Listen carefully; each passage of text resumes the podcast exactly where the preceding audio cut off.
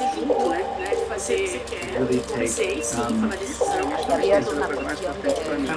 A Associação Brasileira de Cinematografia apresenta Live ABC.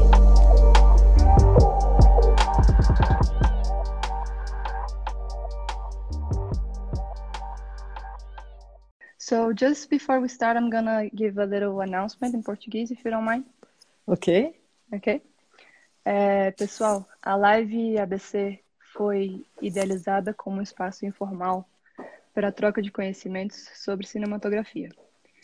E assim como em todos os nossos eventos e publicações, reiteramos que não são tolerados comentários e posturas machistas, racistas, homofóbicas ou de qualquer natureza preconceituosa, tá bom?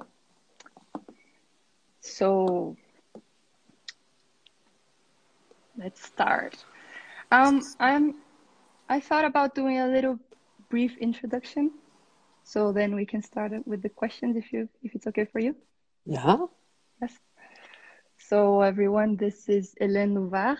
She is a member of the AFC, a very prestigious director of photography of our, of our times. She went to Louis Lumiere Institute, right? And you graduated in 1986. And she shot more than 60 features, more than 50 shorts, and more than t- 10 TV series.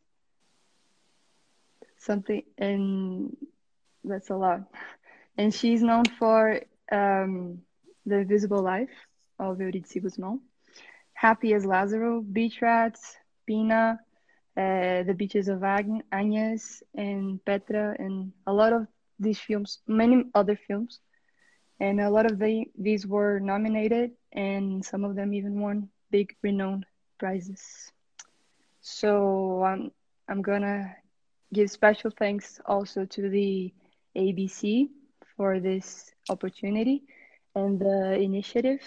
I think it's a very democratic way of sharing knowledge and experiences, and especially connecting filmmakers of all generations, which I think it's really beautiful. So thanks for that.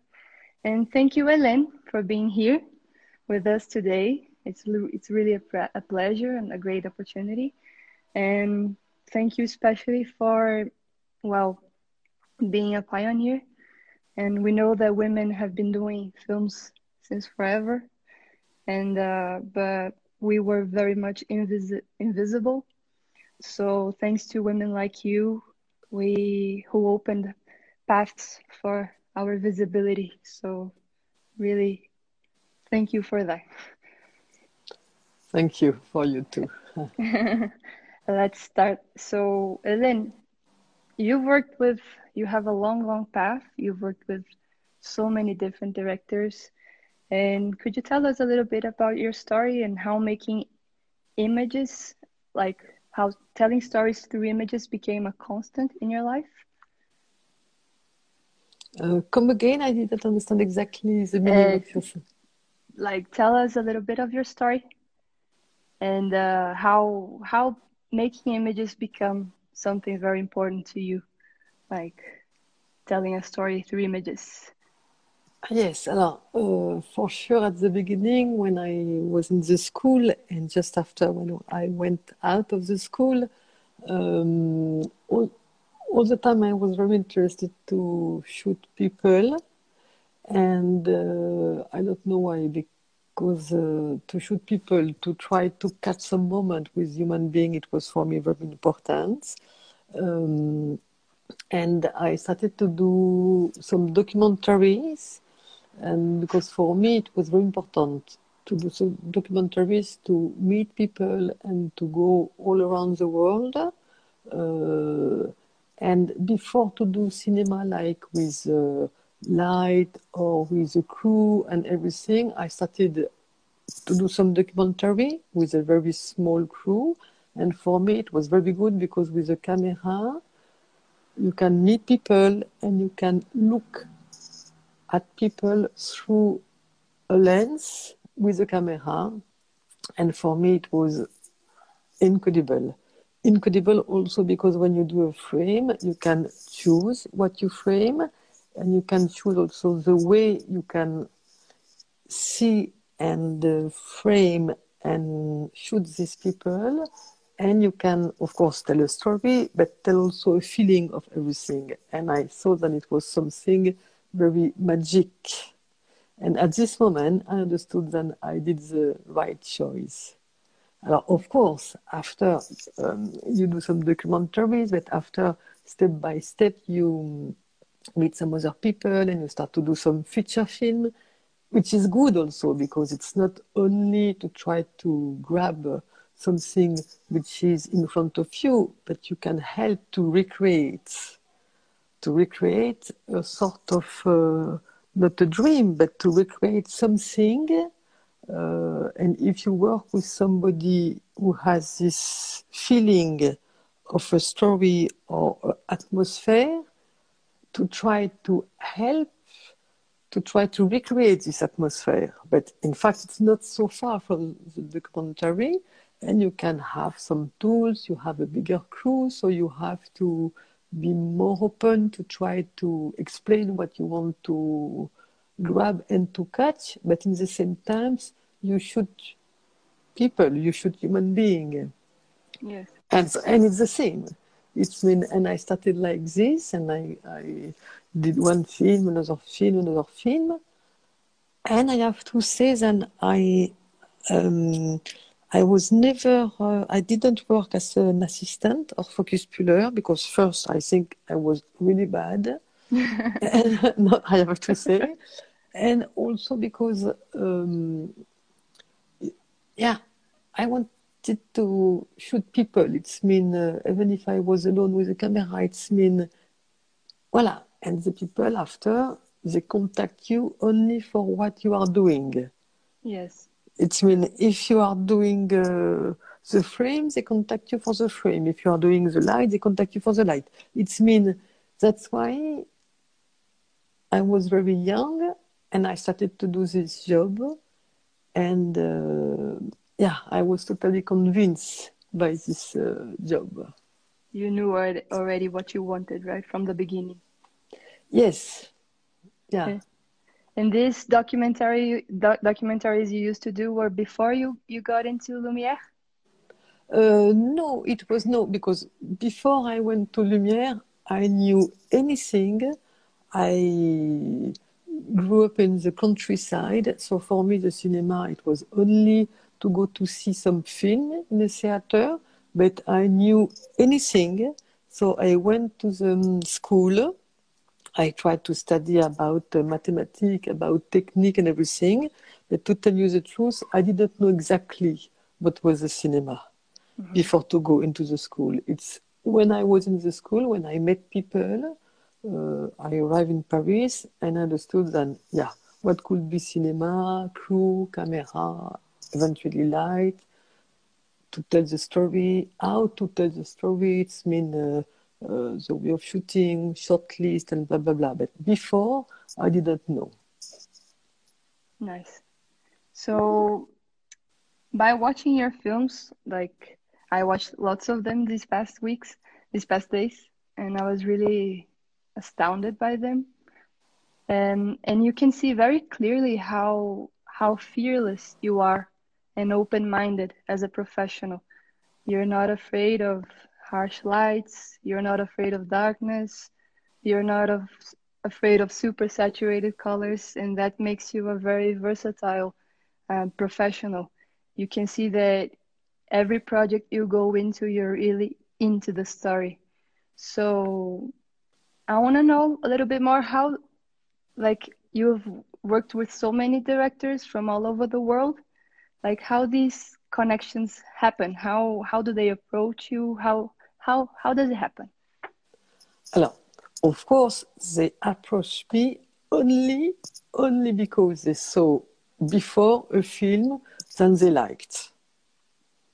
For sure, it's mean when they contact me, it's because they saw a film here or here and here, and they want to have, of course, not the same, but they want to have something uh, intimate, and they are looking for a DOP who could be close with them and uh, somebody and they know And I try not to do my own stuff, but I try all the time to do something linked to what they want.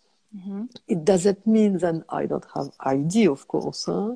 but I try really to understand uh, what they want. It's mean for me, if it's to do a frame or a light or a film with only my own point of view, which could be visual point of view, but I think it could be totally boring. I know that with a director, with a director, male or female, of course, man or woman, if I can be with them in a deeply way, both we can we can try to manage. When I say both, it could be also with three person if you shoot with two directors, for example. But it means that uh, by myself alone, it's not good. With somebody as a director, and this, if the director is very sincere about the story and what he wants, the collaboration could be good. And me, Mhm. I am here to try to understand his or her feeling and meaning, and I am here to make it then it could happen on a screen. Mm-hmm. Uh, and never, never, never to be in front of this person. It's mean I prefer to stay slightly behind. You, you, you understand what I mean? Yes, It's mean, yes. And yeah, you and you don't you do- you you don't put your work in front of your visual Yeah. work in front of the, I, the director's idea before the in front of the story, basically. yeah, voilà, I try. No, no, I try, and for that, it's mean uh, for that I try to push the director to try to tell me as much as possible what he or she wants. mm-hmm. Because sometimes you work with somebody, he could be slightly shy. It's difficult for him or for her to explain exactly what he would like. Mm-hmm. And me, at this moment, I spend time to try to understand what he wants. And if he or she is shy, I try to make everything to take out this sort of uh, shyness and to open, yeah, you see what I mean? And to open Yes.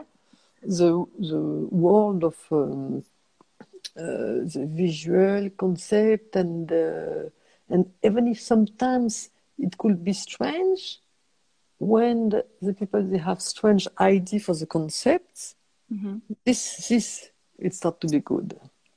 So when when a when a director approaches you, like what makes you choose a project? Like I like this one, I don't like this one. What what makes you choose a project which that is shown to you?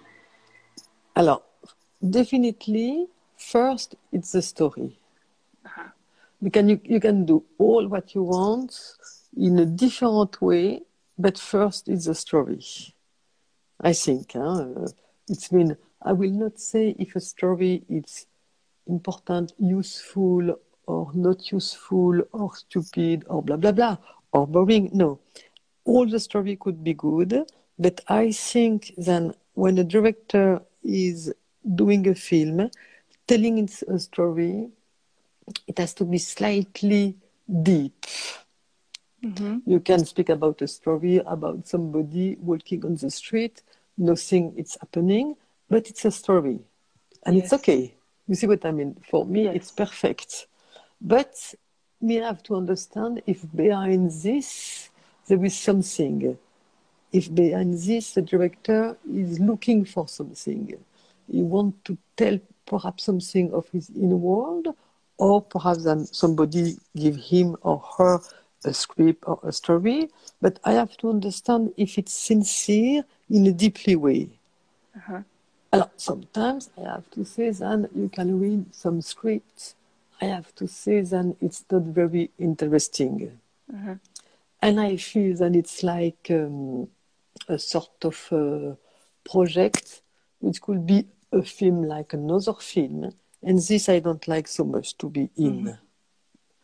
And also because you know, as I said, it's mean the people they call you for which for what you do. It's mean less and less I receive uninteresting scripts. So uh, this this is what I was gonna ask you. Like uh, at this point at your career, you think um, you said less and less. You you you receive an interesting project because uh, no, maybe no, I... no, no, no, no. I receive more and more interesting projects. Yes. And less and less stupid projects. yes, I thought I thought that about that that maybe for sure at this moment at your beautiful career you're already like most of the projects that arrive to are really they are they communicate with your style somehow which is for me very you have your style but it's clearly not rigid and it's it's very versatile. You're very open to possibilities. We can see that very clearly in your films. And, yeah. uh, yeah. Yeah and the subject it's it's important it's been you know uh, everywhere in the world you have some film uh, you know it's film to do for example to do some money it's like a product it's mean uh, you have many many films like this and uh, and you know that it's not good it's been you know already that it could be boring or something just to get some money but something not good and this i avoid it clearly, clearly. i yeah, it's been clearly, yeah, because I avoid it from the beginning. Uh, so from the beginning, I got my own choice, my own line. Perhaps I did some mistake, eh, because sometimes when you do a film, you don't know if it will be good or not. Mm-hmm, uh. Otherwise, if you know already, you are uh, incredible. No, sometimes I could do mistake. I don't know, and uh, nobody knows. But I try to follow the line my own line and now I will I continue to follow my line. I will never go back and to do other uh, or to do some stupid choice. yeah, I think it's it's something that only with experience you get from this type of uh, learning, right? It's only with uh, time. Yeah. So um, about this, let's talk a little bit about your you have uh, worked many uh, more than once with some directors like Alice Rohrwacher, Eli Eliza Hittman, and tell me how your your you they first when they first um, reached to you, and then how this collaboration uh, continued continued. Um, for example, to speak uh, with Alice, when I met her, she was very young. She even did nothing and uh, she just wanted to contact me because she saw some films and she liked. Uh, she didn't want a classic uh, light. She didn't want to do a classic film because she didn't know exactly what sort of film she wanted to do. Mm-hmm. She had her own uh, world and she asked me to try to understand uh, what she will ask. Uh, even if sometimes it was not very clear, she didn't know, but she knew exactly what she wanted to reach, but she didn't know how she could reach it. And we started a collaboration like this, and it's mean because she understands and never, never I lie.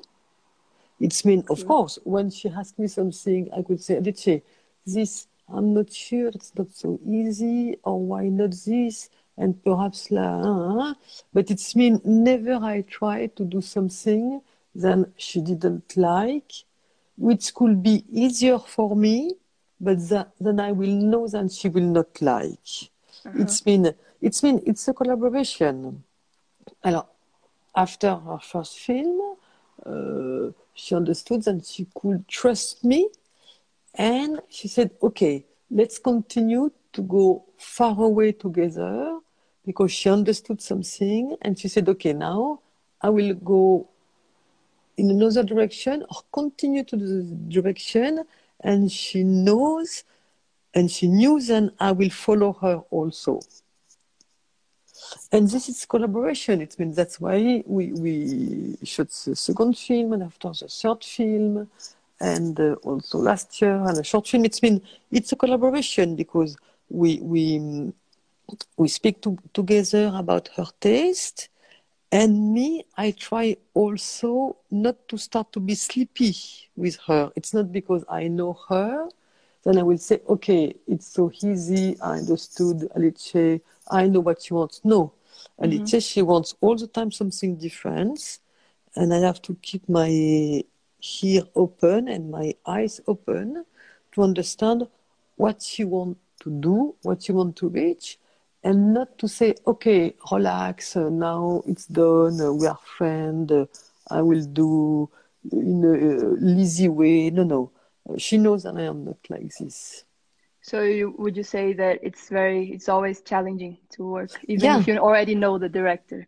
Yeah, and it's even uh, more difficult to work with. Uh, uh, for example, I work also with Marc Recha. It's a Spanish director I did all this uh, his uh, film uh, with him. Each time it's difficult because I have to say, okay, I know Marc, but for sure I have to be even more sincere and uh, to try to be more um, interesting with what he will ask and not to say, ah, okay, so easy. Uh, I will work with Marc, and uh, I know him already. It will be easy doing. No, no. It's even much more difficult because mm-hmm. all the time you have to create uh, something new and a new desire.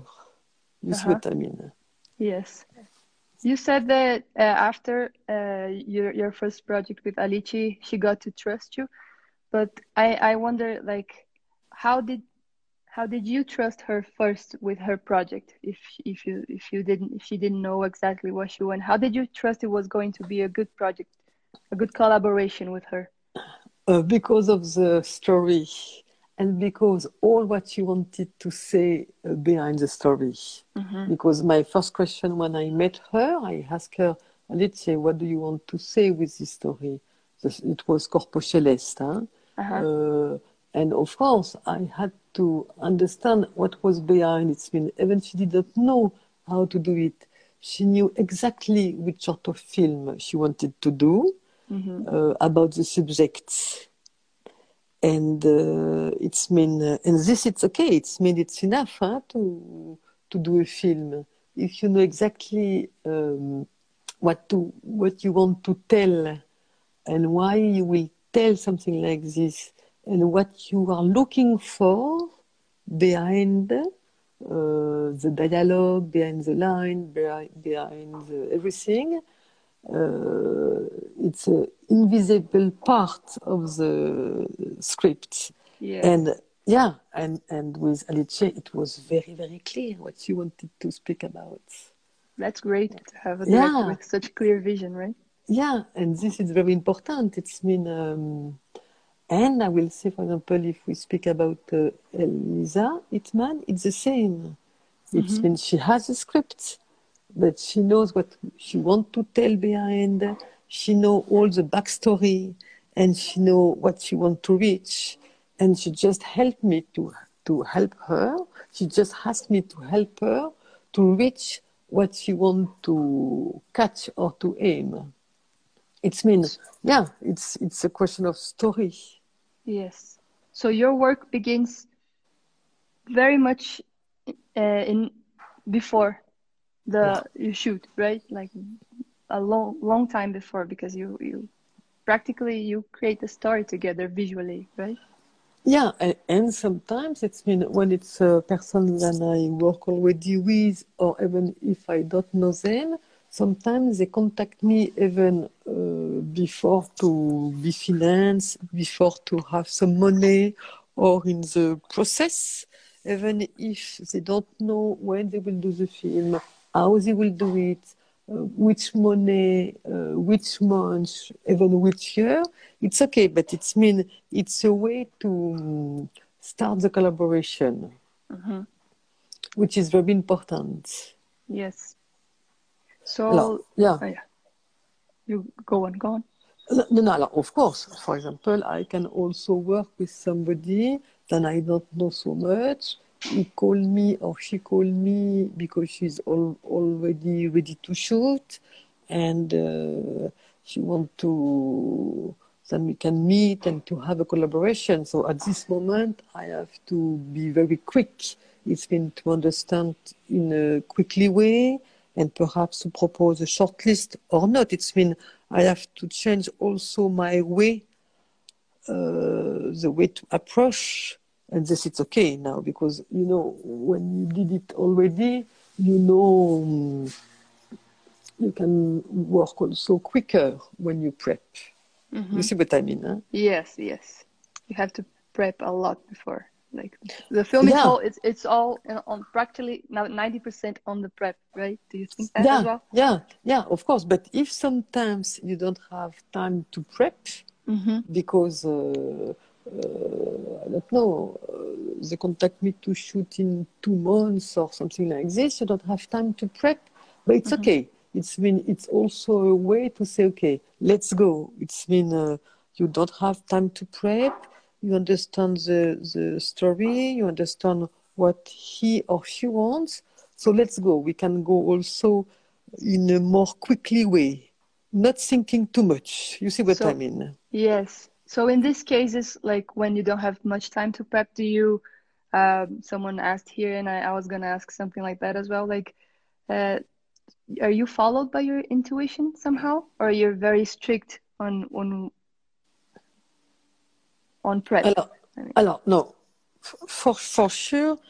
First, the intuition. For sure, but Always. yeah, always. But the intuition, there is two problems with Mm. the time hmm on set and the money. Yes. Time and So- money, always. yeah, it's when your intuition, sometimes you have to keep it for yourself, understand what you have, what's the time you have to do things, how the day the schedule will be, what about the money, it's mean a crew, light, if you don't, if you have a small crew, small package of light, or a bigger one, or more time, less time. It's mean this linked the intuition. Sometimes my intuition I have to keep it for myself. Yeah, because you know And how's that sometimes feeling? uh, it's okay. It's It's, uh, my sacred garden. yeah, it's you know sometimes you you you have some intuition or you want to do something like this and like this and perhaps like this and why not like that and in fact you don't have the light you don't have the camera for that you don't have the, the time you don't have the crew and you don't have puff so you have to change It's not so it's not so infinite how you can tell a story. You have some things that limit you very much, right? yeah yeah So yeah, I was really curious as well, like uh, talking, still talking about the the directors of how many uh, different from different cultures, different backgrounds. Um, how is it the communication like when you don't know the language of the film you're gonna shoot? How is it that you you do they give you a, a script translated and and as- and also how's the communication on set with your crew? yeah uh, I was really Alors, curious about that because Yeah, yeah, yeah, yeah, for sure. Because you know, uh, uh, it's mean when I shoot uh, in the countries and I don't know uh, what they say, uh, it's very complicated. But in in the same time, it's very good because I have to understand what's the meaning behind. Because I don't understand. It's mean, and sometimes you can try to understand when you see the faces, when you understand the mood of the face, even if, of course, I understand, I don't answer, but uh, you have to be, I will say, more linked with what they say. and um, of course, so all the time it's, uh, for example, if I don't understand uh, the language, usually I have a script in English, mm-hmm. and after the people they speak blah blah blah blah blah. I don't understand, but I try to go into the conversation speaking in English, even if it's sometimes with a very very simple way. Sometimes you have also to speak with your uh, hands and uh, you know with your face. Yes. And when we shoot, it's strange, but when we shoot and when I don't understand exactly the line, I know the the uh, what they say uh, because I read the script and just before to to shoot I can reread the script. But when I don't understand exactly the word, mm-hmm. it's strange, but I feel more the face and I feel more the eyes and the gaze. And sometimes the director they ask me, "How do you feel this take?" And sometimes I can feel more with the gaze and the face because I am not linked with the word or the line. Wow, and I feel, yeah, I feel sometimes. So when they ask me, I can give a feeling of uh, face language. And I have to say that sometimes I work with a, a crew and even uh, in a country, I understood nothing. Wow. Nothing. It's been. Uh, How was uh, it? I, I, I worked in Norway, but it's so different. I understood nothing. nothing. Even I didn't know if they speak about uh, the weather or the toilet. but in fact, it was perfect. Huh? Because you could give room maybe to other senses other than listening. You give, give yeah. room to to your feelings, right? Yeah. This is, and, this is so yeah. beautiful. Yeah. And I know that once a director uh, came to me and said, Ellen, you are so lucky. You don't understand all the stupid things everybody's speaking all the time. You stay concentrated And me, I can't be concentrated because all the people, blah, blah, blah, blah, blah, blah, blah, everywhere on set. only because I didn't understand. You're just you know, so focused. Yeah, yeah. I stay on my own and one director complaining and said, "Oh, I will try to do the same than than you. I will try not to understand my own language." Yeah, yeah. Alors, and of course, alors, it's very important when I speak, mm. when I work with the crew, because it's important. Uh, of course, we have to know some word, but you know the tools we use. It's mean camera, lenses, and the way to work. It's the same everywhere. Huh? It's yes, mean it's a universal uh, language, right? Yeah, yeah. A light here. If it has to be higher, we need another tripod. If there is wind, we need a sandbag. And we do, it's mean it's okay. It's the same everywhere. It's mean with the crew, it's very easy. And sometimes I do some small uh, draw mm-hmm. of a tool or something like this, and they say, ah, yeah, yeah, yeah, this is uh, this name and blah blah blah. We use this. It's mean uh, it's totally fine if the crew doesn't speak exactly the same language than me. Yes, this is this is really inspiring. This is really beautiful, really, really. And um, I was gonna ask, like, how is it when, for example, in the invisible life how was your relationship with the with the technical crew? With your electricians with your with your key grips and assistants? How how was this? How was this this dynamic that you just talk, talked a little bit but how was in here in brazil? Ah alors the, the first time i met uh, the gaffer uh, I liked him because he didn't speak a lot and uh, I asked him if he spoke in English. He told me no. I said, okay. He told me the truth. He doesn't know to speak in English, but I like his uh, gaze. Mm-hmm. And he, he asked me which sort of flight I wanted to reach and everything.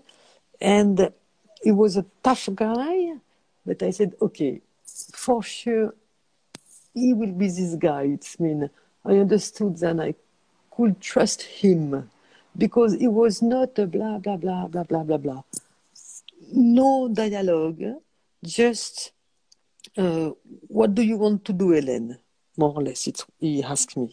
Uh-huh. And when we went to see the location, he, he said, "Okay, what do you want to do?"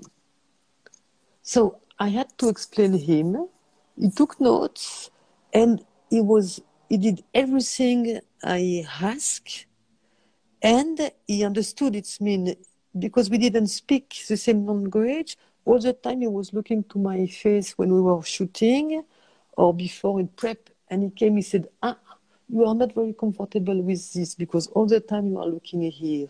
and you are looking here, it means this. It's uh, you want slightly more, slightly less. It's mean you understood through my gaze what he had to do, Wow. and yeah, it was incredible. And that was he Martin, right?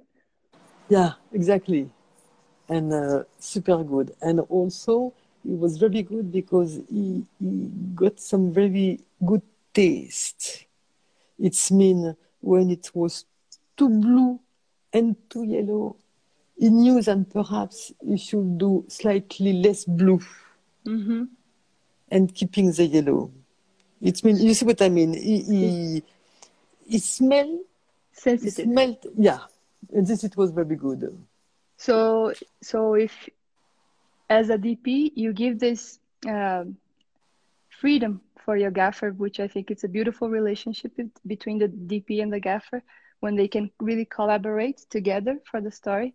So you, this is how you work as well with your gaffers. Ah, Alors, yeah, alors sometimes I am very precise. Sometimes I can say, okay, we do this and this and this and this and this. And with these shells and tilt down like this and slightly higher and pan on the left, on the left, on the right. Sometimes I'm very, very precise. Uh-huh. And with him, I was precise, but after I understood that he could do the same because he understood why I asked this or this. Uh-huh. It's mean, you know, you can do everything 100 times if you don't understand why. You see, you will never understand. And he understood exactly why I wanted more tilt down and more pan to the right or more pan to the left. He understood it. I mean, when he understood why, after I can do something else, I know that when I will come back, he will do it. You see what I mean, huh? Yes. Yes. Yeah, and, and it was uh, super good. And also because uh, I didn't ask him something impossible, because of course, if I am a DOP who asks for something impossible to do, he will say, okay, Hélène, come on, it's windy, it's too high, it will fall, it will take time. Ask me something more simple, but I try all the time to ask something which is possible. It means if it's too windy, I will never ask to have the light so high, so, So high, high. high, then everything will fall. Of course, Yeah. I'm not totally so. So he trusts my demand, and when it was not possible, because I don't know why, he will tell me, and I trust him because he never lie, never. And me, I was honest. It means I never ask him something impossible.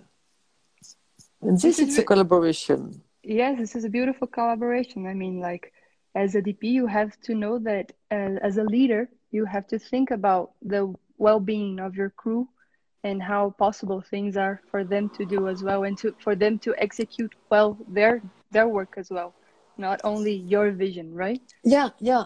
And to be able to and to be flexible, it's been if you want the light higher, higher and higher, okay. And if you feel that it will be too long to get higher, you have to say, okay, it will not be higher. I have to understand and I have to accept it. I will never be like a child, uh, saying, no, I want higher, I want higher. No, no, no, no. It's been clack. I will change my way of, uh, I will adapt. And that's why perhaps, perhaps when I did some documentary when I was more alone, mm-hmm. you all the time have to adapt yourself, all the time. And you, you have to find another way to do it. I mean, this is impossible, clack. You okay you close the curtain you do this you do this you do this you do this and you have to change. Mm-hmm. and there is no problem to change and there is no ego. It's mean it's not because me i didn't get the light as high as i wishes. It's not a problem. No ego trip yeah it's been the only thing that i will manage to do something else in a quickly way because of course the time it's all the time against us yes. of course. But if the people they don't lie on me and they are honest i am also honest. Because we have to it's like this. It's been uh, uh, sometimes you don't have a other choice. There is not only way there is not only one way to do things you can do things through different ways. Infinite poss possibilities. Yeah. Yes. So talking about uh, a little bit about lighting, lighting that we started with this talk. Um, as you shoot as well in so many different countries, um, how is uh, shooting, especially, especially exterior, when you're shooting exteriors, how how do you approach um, natural lighting as the as the sun is angled differently in different countries? And how in Norway it, it's one way in Brazil it's another. Like how what do you think before you go on to set and think about this kind of lighting when you have especially exteriors? Eh, first uh, to be sure that I am not in a wrong way it's mean uh, once I was shooting in Patagonia and uh, I, I, we went to do some scouting and i was totally totally sure that during the evening the sun will be this side. I was totally sure. I even didn't ask. Of course when we arrived on set it was exactly the opposite. Uh, yeah, yeah oh no, my god was, yeah my god yeah because i totally forgot then it was the other part of the world. And no, during the evening, the sun is not on my here, but it was here. It's mean I was completely, completely wrong. And I didn't tell so much, but I said, we are really stupid. And at this moment, I understood the big difference of the sun in different countries. Uh, and after, the, when you know exactly where is the sun, left, right, up or not so up, uh, when you know it, you know it. It's mean. Um, you have yeah. to prepare, right? Yeah, you have to prep. If, for example, uh, you you shoot uh, and you know that in this country at noon the sun will be exactly like this, you have to be ready for that. It's mean uh, it's a way to prep, but. Um, yeah, usually me, I don't. Uh, I'm not used to lit so much when we shoot outside. I try sometimes to diffuse the sun, but ne- never I bring back on the face some light. It could be a reflector, something like this, but never with uh, light.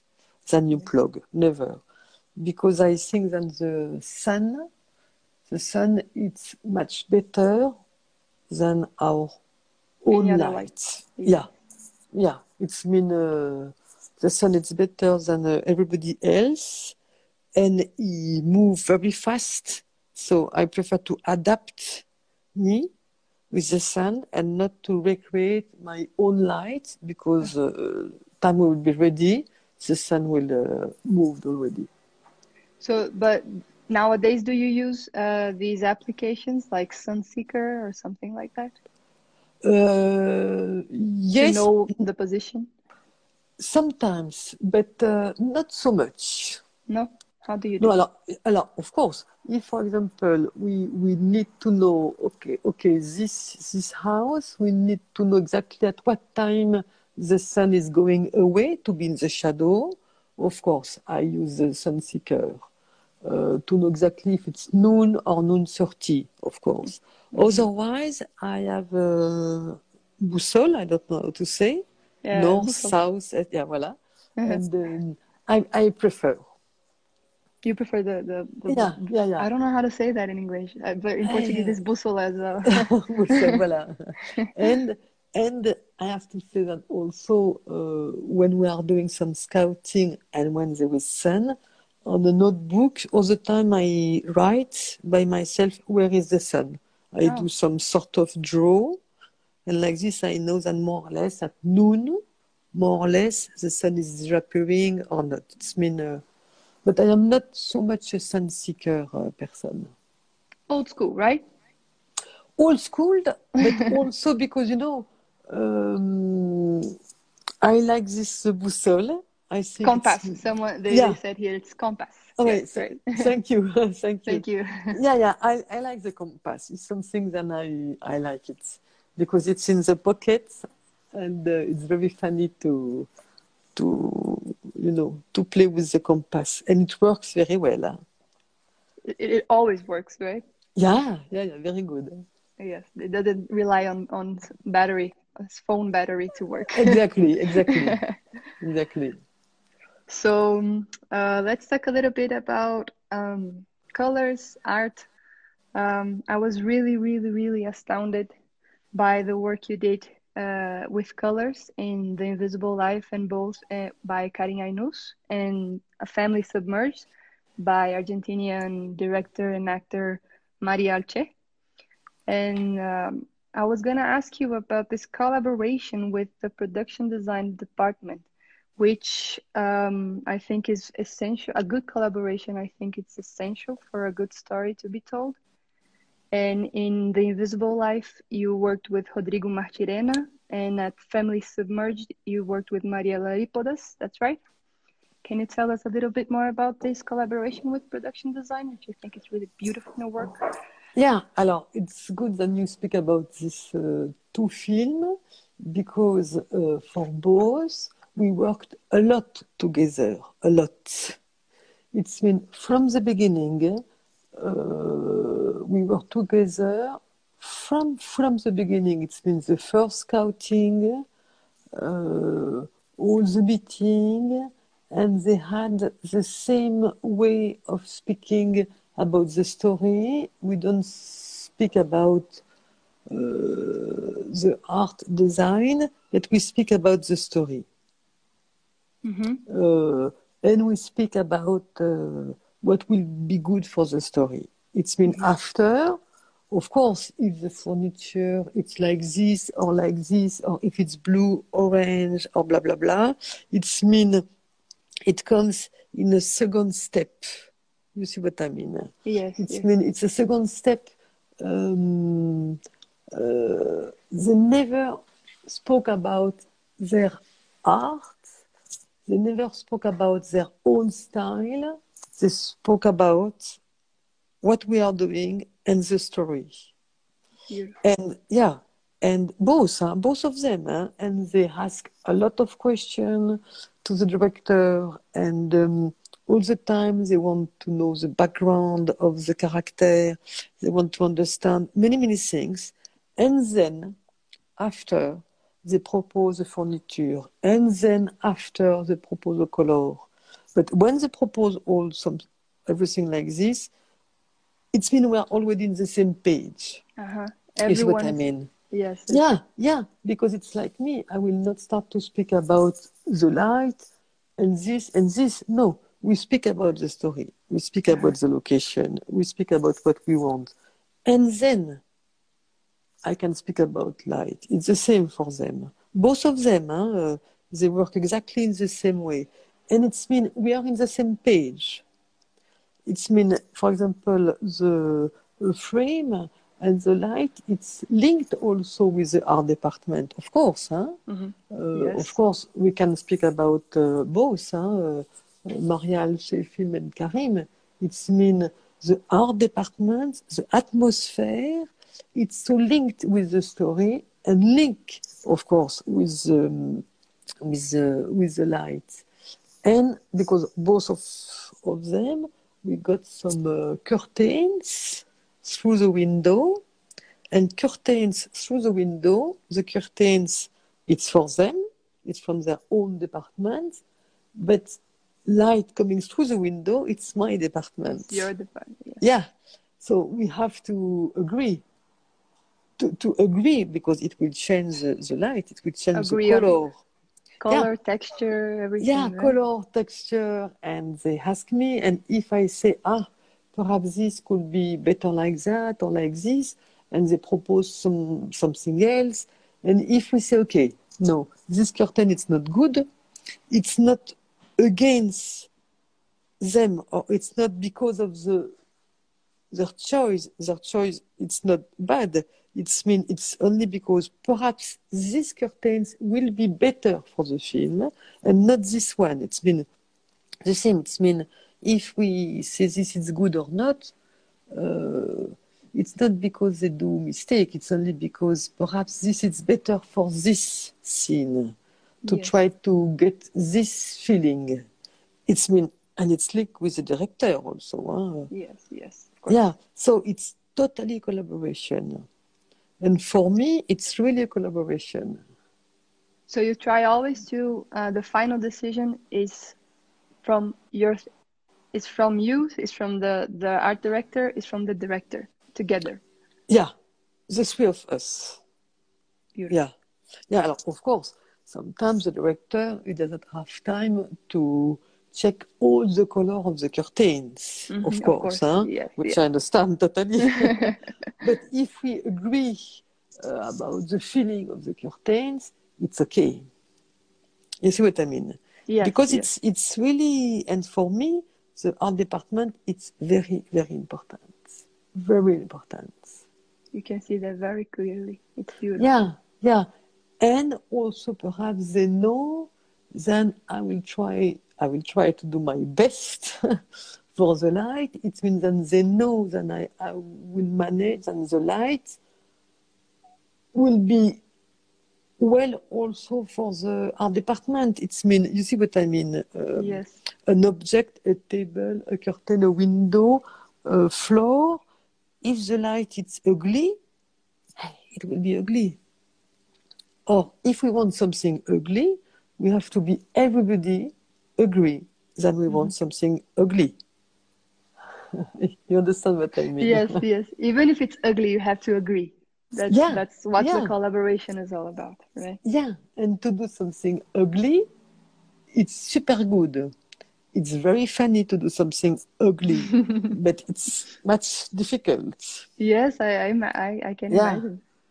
On purpose, doing ugly on purpose, right? Yeah, and you have to know what is ugly, what is not ugly, and also it's difficult because you, you need to know the edge of the ugliness. Which it would which would be uh, in the end would be like a fashion ugliness, right? Yeah, yeah, yeah, Not not ugly ugly. exactly. I And don't know. and it's very important me because you speak about fashion i am very careful about the fashion i don't like so much all the Pattern. fashion Uh-huh. yeah and but also the in the light or in the mm, the style uh, The clothing, you mean? yeah the the you know uh, a picture could be in the air it's mean it's like uh, slightly in fashion Mm-hmm. me i don't like. All the time i try to to, to go in another way. You see what i mean huh? Yes, yes, yes. yeah. So you're- very tuned with fashion. some yeah. in some way. yeah. I was reading um, the other day an article about that uh, the film Todo sobre mi madre from Almodóvar, which was beautifully shot by our master Afonso Beato, uh, which when he talked about colors, the colors used on the film, and that they had uh, every color had a meaning for for a character or for a moment of the character, and I was wondering, like, you use colors in a so so masterful way. Um, do they have a meaning for you, like a semantical meaning for you? I see you use a lot of the primary colors on your on on, on clothing, on, on on objects, and do they have a meaning for you when you when you when you're reading a script, like when you think of them on on the story? Uh, not so much, no. No. No, no. Uh, no, no. I don't have a, a special meaning. I just know that Karim, for the invisible uh, life, he asked me to try to change uh, the color. It's mean not to have all the time um, the sun like uh, warm and orange. He tried to ask me to, to do some things that we are not used to do. hmm Uh, and this, it was very interesting. Yes. It's mean to do something different. It's mean why not to have a backlight coming from the daylight? Uh, something, why not more purple? Why not? It could be possible. It's mean in the real life, when you see through your window, except if you have a building purple in front of you, the, the, through the window, it's not purple, Yeah. except when it's twilight. And we spoke about it with Karim. He said, Hélène, let's do something different. Why to do something the same? It's mean we can do something different. Of course, for me, when he said about uh, to have something purple through the window, it's not to put a stupid purple gels in the in the light. you see what I mean? Yes. Otherwise, it will be too much. It will be too obvious Too because, yeah, too purple. And he asked me something like this to have the feeling of the purple, Oh but yes. not to be purple. Of course, if it's to be purple, it's a video clip, or it could be something that suddenly you will go away from the story. So it doesn't. It didn't ask me to to be purple and to be away from the story and suddenly to not to see anymore uh, Eurydice. No, no, it was a feeling of something. Perhaps, and if I tr- have to translate it, when he, he spoke something with me about it, it was perhaps to feel a sort of sickness of the character. It's mean, and the way he translated it, he spoke about uh, purple through the window. Purple through the window. It's mean, what does it feel? It's mean Yes. perhaps something slightly awkward. That's that's really nice to know. Yeah, and in fact, it's exactly the moment in the film. It's when she doesn't feel very well. She doesn't play very well piano. The teacher is here. She just smoking cigarettes. Yeah, she doesn't know. She knows that she doesn't have time to continue to play and to take her lesson. She's not very well. The guy is here smoking a cigarette and uh, is very upset with her. Hélène, And sorry, she- I just have to interrupt for you. Yeah. You have five seconds. I'll just call you again. You just Okay. ask, ask me to, to be here again.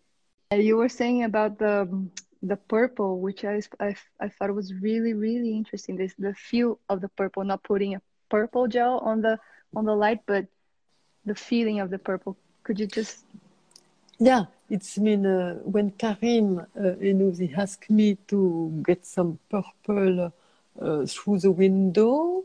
Um, he told me that he wanted that we change something, not to be all the time the same. When I will say all the time the same, it's mean through the window if there is the sun, uh, or even something uh, like a daylight. Uh, it's more warm or yellow. And at this moment, he asked me to make something different and perhaps to be more purple, something more awkward. And well, of course, it was strange because uh, why to do something different at this moment? And I understood it. I mean, he asked me in a way to have some purple light coming through the window, to feel something strange, but in fact, it was linked with the sort of sickness of Eurydice as, mm-hmm. at this moment. So, what I had to do, and um, uh, uh, the gaffer understood very well what what Karim said, and we went and we put a, a part of gels in the light, and we turn slightly the light to have a purple feeling in a sort of invisible way, but then we can feel this sort of sickness of Eurydice at this moment. And when we see the scene, uh, we understand that she doesn't feel very well.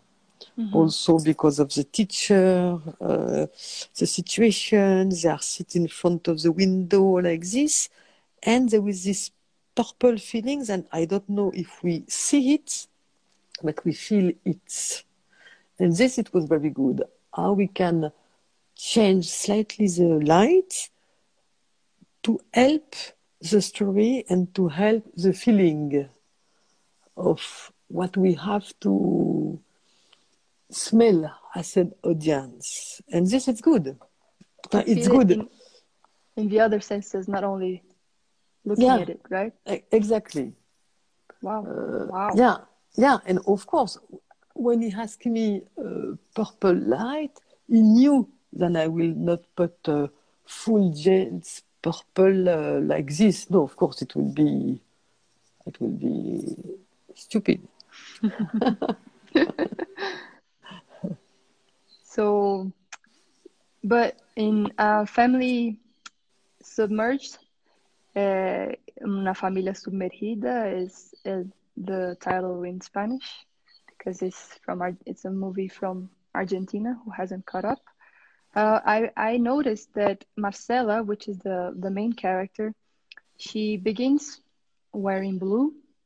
She begins the movie wearing blue, and then at at certain point after she after she she she she kisses, she stays with Nacho. She wears red, and then when she goes back to the family, she she she goes back to wear to wearing blue, and the whole family wears blue as well. But the son, her son, all, is almost always wearing reddish tones, red or salmon. And tell me more about that. Yeah, but it's mean it's exactly what you said. It's mean it's uh, it's exactly uh, uh, the way uh, she wears the clothes and everything it was linked with uh, the storytelling and with her feeling. It's mean uh, Maria, she uh, worked a lot uh, with the light, with her department, and of course with the clothes. Huh? Um, and she said also because perhaps it was the first feature film, she said, okay, I do what I want to do. Mm-hmm. It's mean, uh, you know, and when you do your first feature film, it's like a sort of uh, shit. It's mean you do what you want to do. You are free. it was Maristella's first feature, you mean? Yeah, it it was uh, María Alché. First ah, Maria, and huh? María Alché, yes, because she's a, yeah. she's an actor, right? She's she, she's exactly. it was her debut as an actress, as a director, yeah. right? Exactly, but it was her first feature film, and she said, "Okay, let's do what I want to do." It's mean because it's a first feature film, she can do. After, yeah. perhaps she she will be more in tracks, and here she has a liberty. It's mean she said, okay, uh, she will have some clothes according to her feeling, and I think why not? And it works. It's mean uh, it worked uh, a lot. Yeah, you notice it, and it's okay. It's mean we could say, ah, it's perhaps too easy doing but it works. And it works also the way of acting and everything. Yeah, you can be in blue, and after when you, you are with Nacho, you are another color because yeah, it's perhaps too easy doing, but it works. And she was she was not afraid to do it. It's beautiful because it, it worked so well. I, uh, I was watching it and I, I, I tried to watch it without this very analytical view you know very technical and and i was watching like feeling the mo- the film, and that came really really latent for me. The colors and and how how that told the story without saying any words, which I think is beautiful. Yeah, and this I can see this film, for example, because usually when when um, I like not to do too much things in post. I prefer to do as much as possible on set, and in post to do something just uh, you know according to the editing, uh, but to do everything before as To much enhance. as yeah as much as possible. Uh-huh. But here for uh, this film, I did the color grading in Sao Paulo. Uh huh. All right. Uh, w- yeah, it was with Louisa, and uh, which was uh, she's a very good friend of Maria, and we continue to do what we try to reach on set. We try to create some uh, color zone like this, and we did a color grading, not a color grading with uh, uh, mask and everything. No, we, we did color grading with some color mask to try to continue what we did on set. And I have to say that it was almost the first time that I can say that the grading Mm. helped a lot the story. I was gonna ask you just that. Yeah, yeah, Like with the colorists nowadays, especially, they're really like they're major allies for us cinematographers. So I was gonna ask you, like, um, how on, how before and during sets do you think about post production, and if you, and on and during post production after you filmed and stuff, do you usually work with one person or depends on the project? and how it how is it your approach in post and before during? How is it how do you think post post production Uh, me, alors, uh, for sure, I, I used to work with many different uh, color grading person uh, because also of the co-production and if it's in this country or this country, this country, it's depend, of course. You have to Yes. use the color grading where there is uh, co-production stuff. Um, and me, because of that, uh, because I never know how it will happen, I try to do maximum on sets. Maximum on sets. It's mean I don't like to say, ah, yeah, we will see in post. No, I'm slightly afraid because if something will happen, we never know. Me, I prefer to do 90% of my work is on set. uh-huh Alors, of course, you have to go quick because uh, you don't have time for nothing, blah, blah, blah, blah, blah. But I try to give as less as possible the work uh, during the color correction. It's been, heavy work yeah, for the yeah. color colorist i mean you, you you let you let the person the colorist do uh be more creative in some way because you the person doesn't have to do anything to correct what you did right? Exactly. Yeah. Yeah. Of course, if uh, one or two shot or ten shot I did a mistake, uh, over it's overexposed, it's underexposed, or it's a mistake that I can do. Of course, of course, of course, we will have to adjust it in post. But I try not to say all the time, okay, we will do the light in post. No, never. And like this, when we start the color grading, it's more to try to continue something than I try on set. uh-huh Alors, it depends also with whom you work. Huh? Some people they don't understand nothing what you are doing, and some people they try to understand or they ask what you want to reach, and after you can play with tools, and we can manage with the color and everything. Even if me, I don't like so much all the digital tools. uh-huh Uh, there is something I don't like so much. It's mean all the time I try to retain it because I think, look. yeah, uh, digital looks, or you know, you bring down the medium, you bring up the highlight, and you bring down the the low light, and after you shift the saturation, and after you bring up again the medium, you start to have a, uh, color marmalade and you don't understand anything and you say okay it's not bad but in fact it's really bad Yeah. yeah yeah yeah that's why me the color uh, correction i prefer to work slightly like when it's possible slightly like you know um, general you brighter darker slightly colder or warmer but not to try to play too much with all the tools except for example for the immersed family with Lu- Louisa, we started to play with, but I understand that she was very delicate. She didn't want to play with these um, incredible uh, digital tools, except Mm.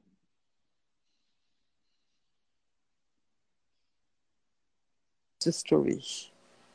Wow, that's it's really nice. So you're, but you usually you you just have this. Do you have a conversation before you shoot, or no, or just afterwards after you shoot with the No, yeah, no, no. I send uh, some stills.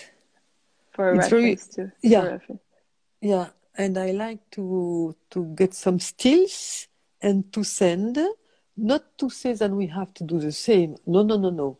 But it's like um, a beginning of something.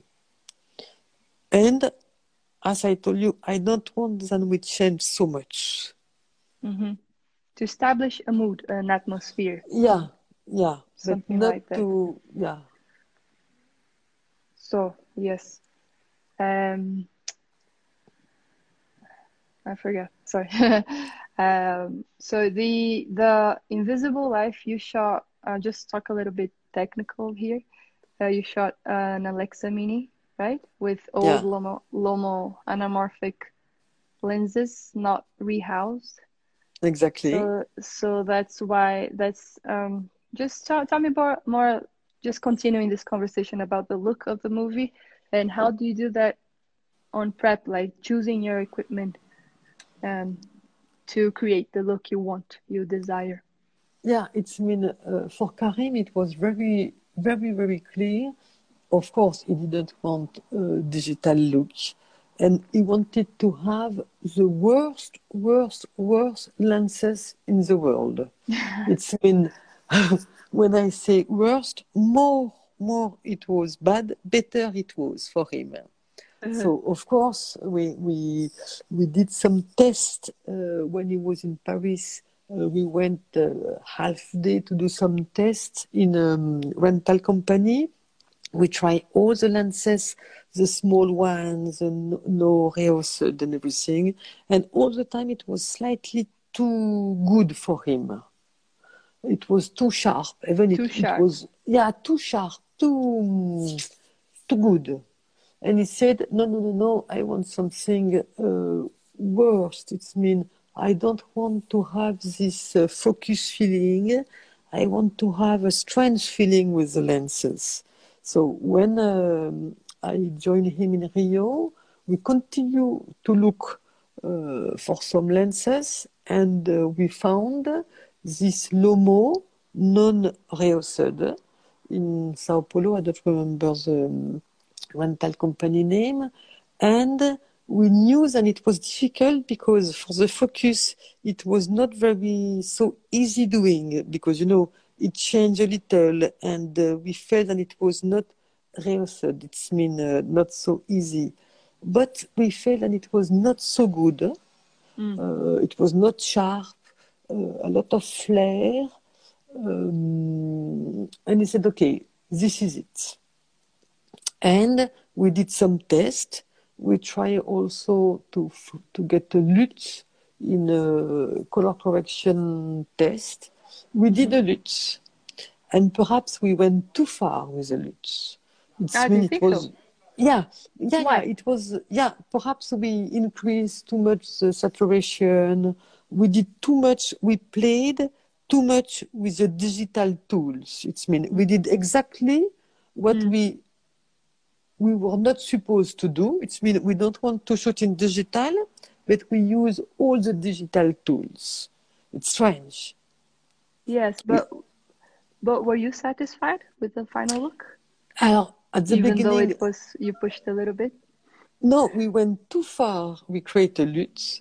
And Uh-huh. after, when we started to shoot, we were very happy with the LUT. But after more and more and more, we went back with the LUT. It's been we asked the color grader to recreate another LUT, but less far, less, less, less. And at the end, we get a normal LUT. It's mean with almost nothing, and we were happy because the lens was already good to cut this digital feeling, and we didn't need all the uh, shift uh, digital tools to get what we wanted to get.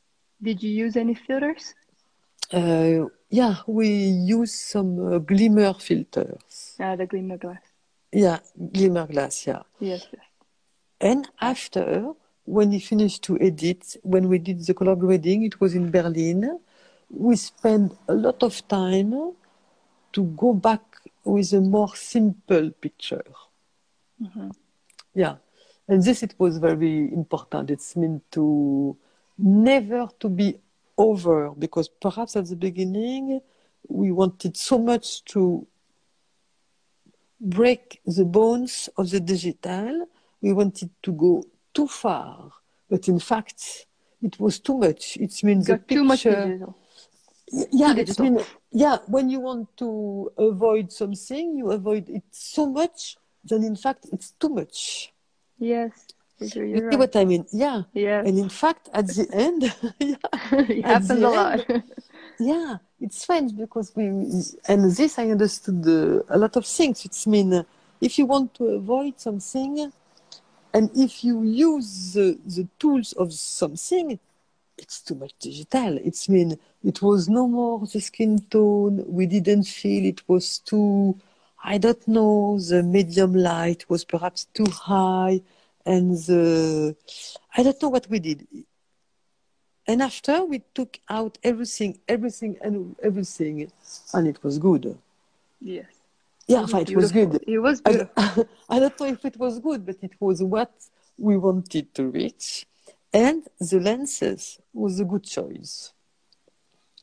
You won the best cinematography on Lima Film Festival for that movie, and also the uh, Golden 300 Camera Manaki Brothers Award, yeah, best cinematography as well. So it was definitely really good. yeah, yeah. But yeah, but I have to say, then I think it's good also because the the, the film and the way uh, the people they act me I liked, and I think uh, we can feel that perhaps the um, picture is linked with the way they act. And I think that Karim, all the time when he asked me something to do, in fact, it was linked with the feeling uh, of Eurydice. It's mean, uh, and also her sister. It's mean we did only the same thing that they did.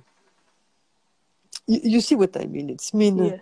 When there is suddenly a colorful moment um, through the aquarium and the fish when she see like this uh, father through the things and with this strange color it's like she doesn't know if it's real if it's a dream or not or not blah blah blah. It's mean the picture it's only linked with the way they act and with the the, the story.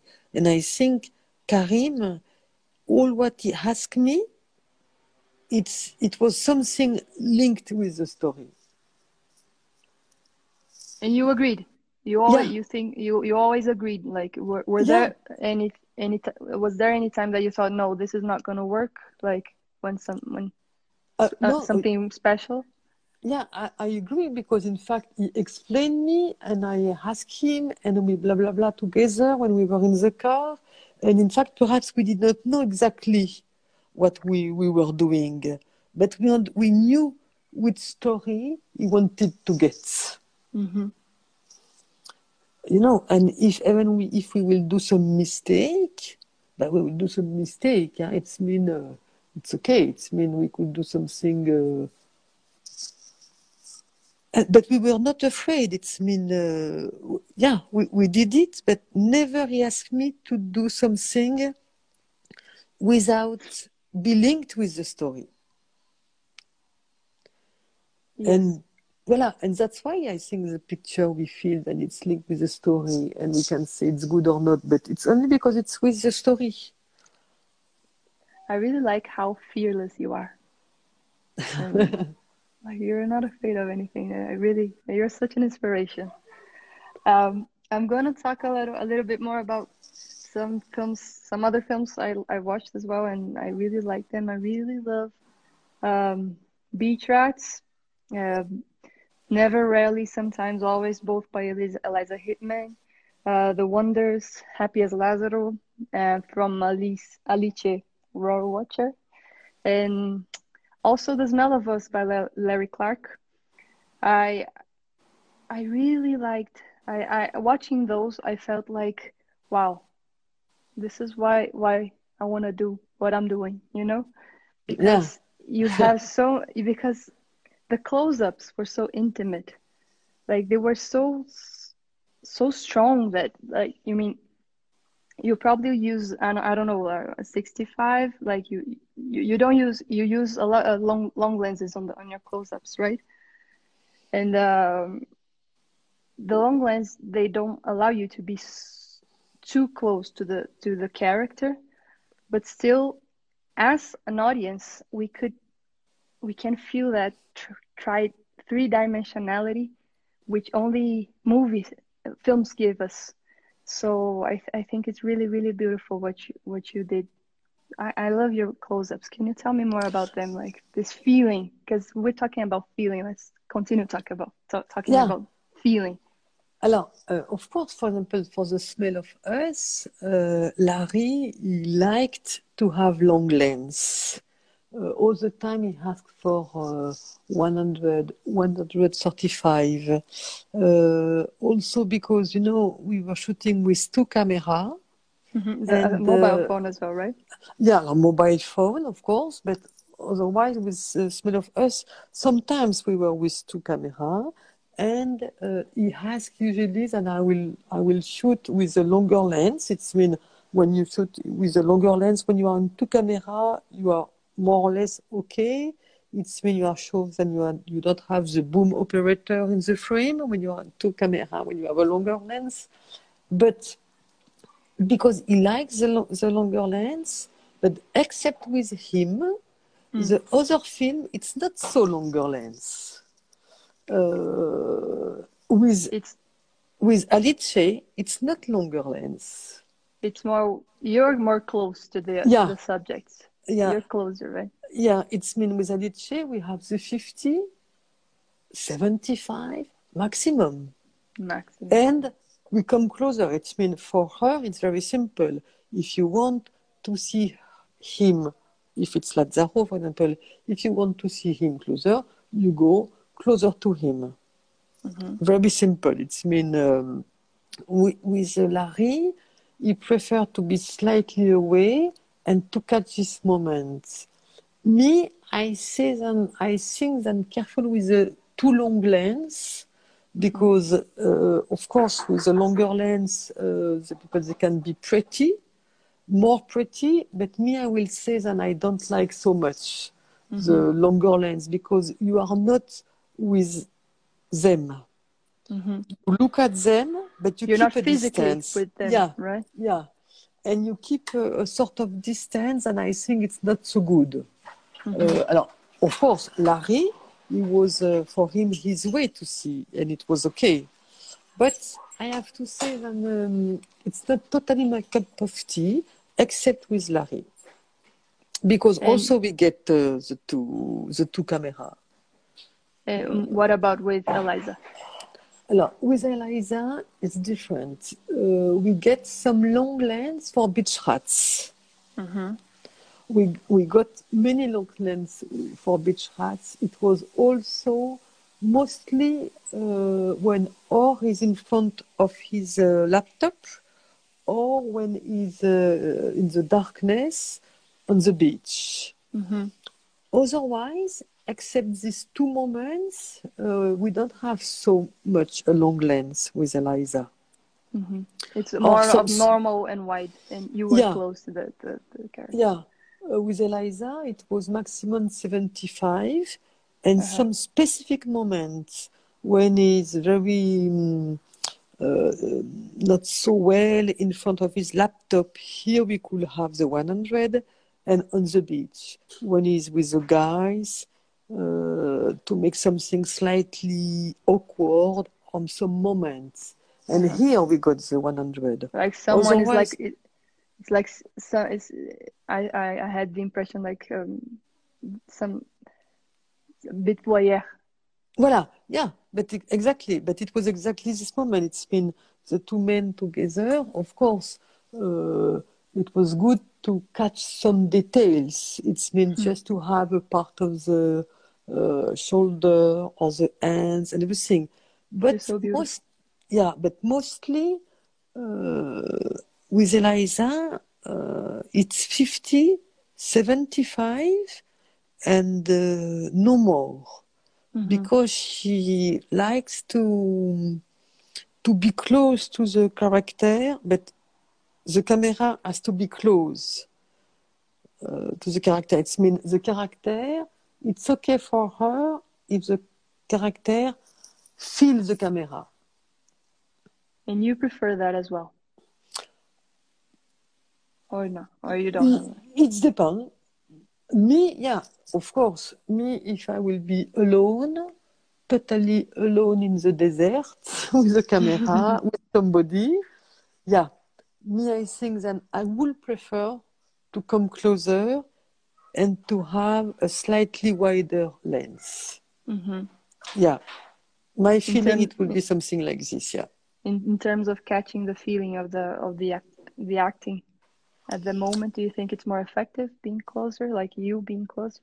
Yeah, yeah, because it's mean uh, for the audience when they will see the film, you will have also a feeling to be closer. It's mean you know you are here and the camera is here. It's mean you smell more the person when you are closer. Alors, I will say keeping a distance. It's mean me, I don't like when the camera is too close and you are here all the time because uh-huh. you don't let them breathe. You have to keep their own space. You see what I A mean? balance, yes, a balance Yeah. between personal Yeah. space and Yeah, Connect. if you are all, all the time like this, no, you have to say, come on, go away. It means there is a good distance, I think, then it's good to get. So you you do you usually operate camera like for your Yeah. movies? Yes. Until Yeah.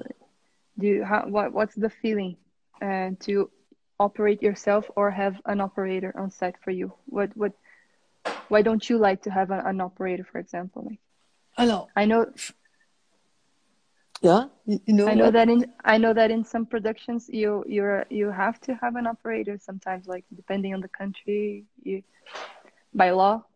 But and how do you feel about having an operator and operating yourself?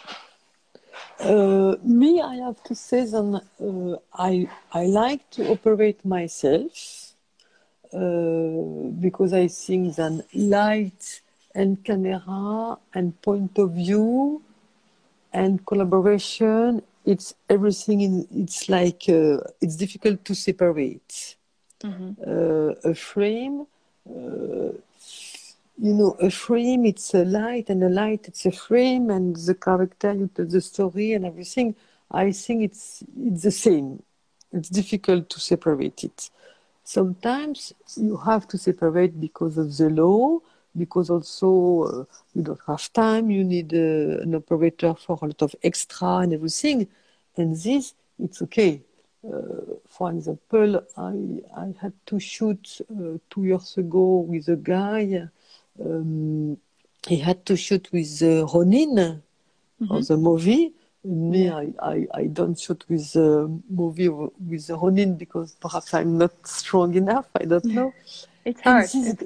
Yeah, yeah, and it's and I will say perhaps not uh, I don't know I don't uh, and this guy he came I didn't know him and he was a genius he was like this so fluently and he, incredible and I asked him do this and do this and he did it but in a so incredible way without explaining him anything. And he understood why here backlight at this moment and click click click.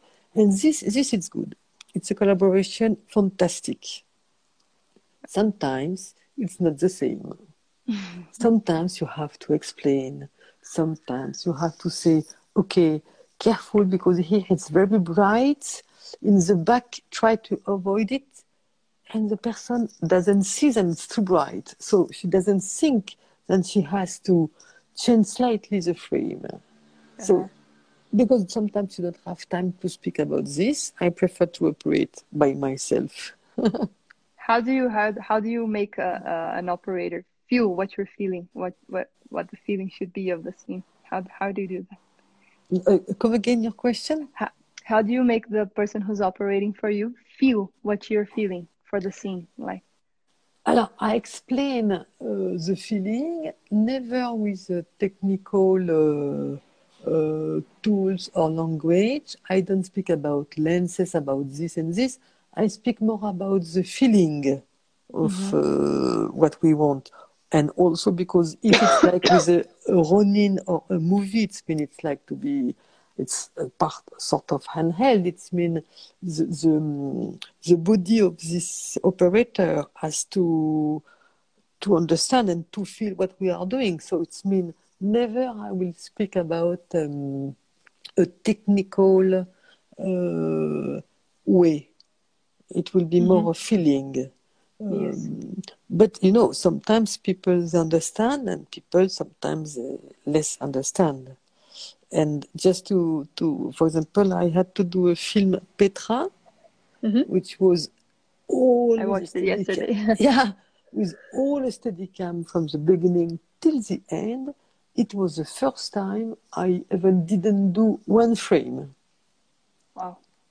It's been I could be all the time my hands in the pockets. Of course, I had to do everything, the light, blah blah blah blah blah blah.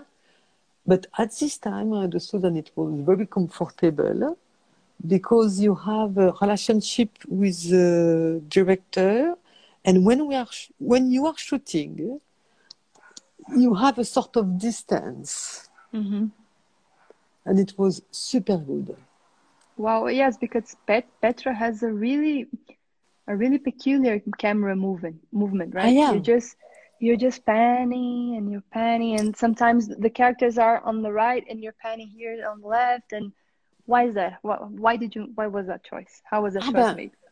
because for Jaime uh, Rosales, uh, this film he wanted to do, uh, it means for him it was he wanted to tell the story, and it was a point of view of something. All the time watching the situation, all the time like this, like a sort of spy or a sort of angel moving like this, but something not scary, not a strange, not a scary.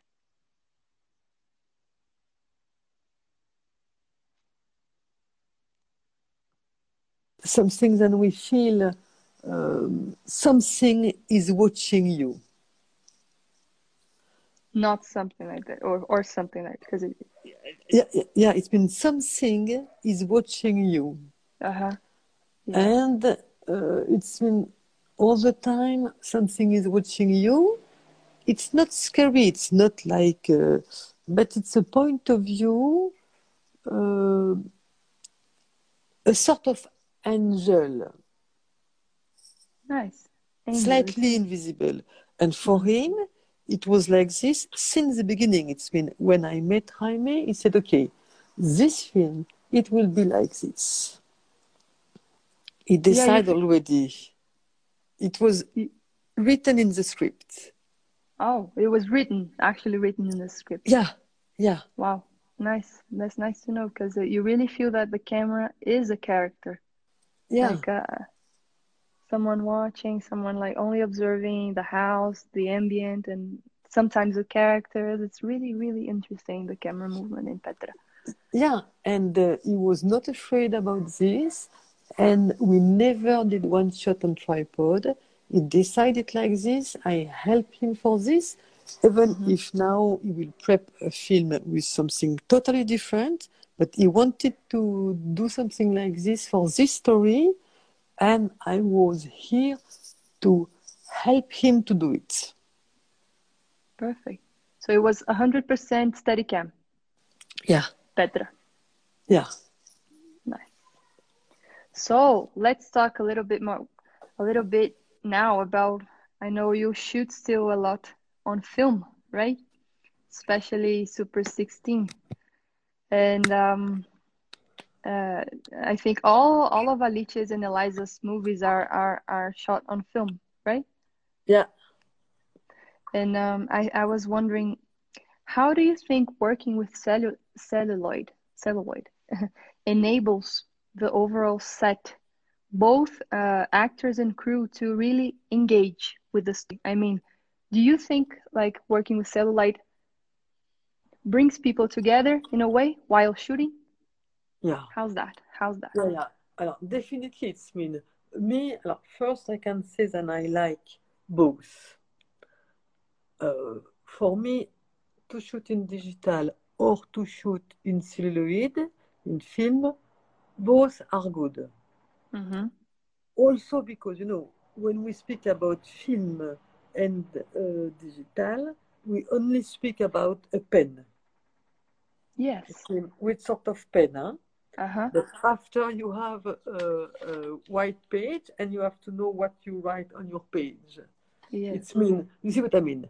To, Yeah. uh, it's mean you shoot in film or in digital, okay, but now let's work. It's mean um, you have to work and after, voila. It's just a different sort of pen. Uh, so it's mean me, I, I like uh, to shoot in celluloid because in fact, the only thing then, the people are more serious.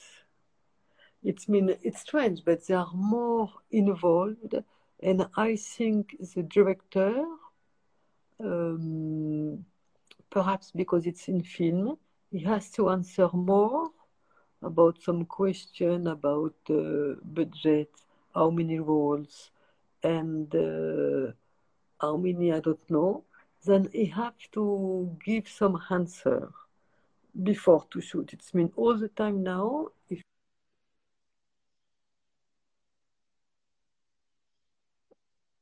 same, it's mean how many roles we will have each day.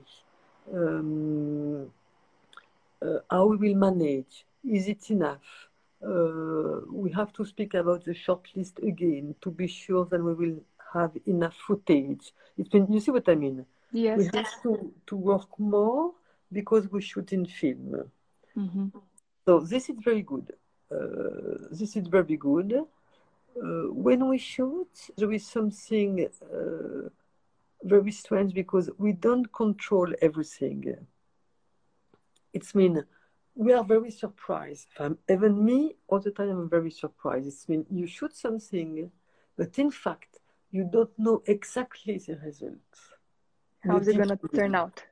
Yeah, it's mean even me, I am not sure about the result. Oh yes, Yeah. even you. Yeah, you know, yeah, it's mean, uh, is it, yeah, but yeah, yeah, but yeah, is it too through the window? It was too overexposed or not?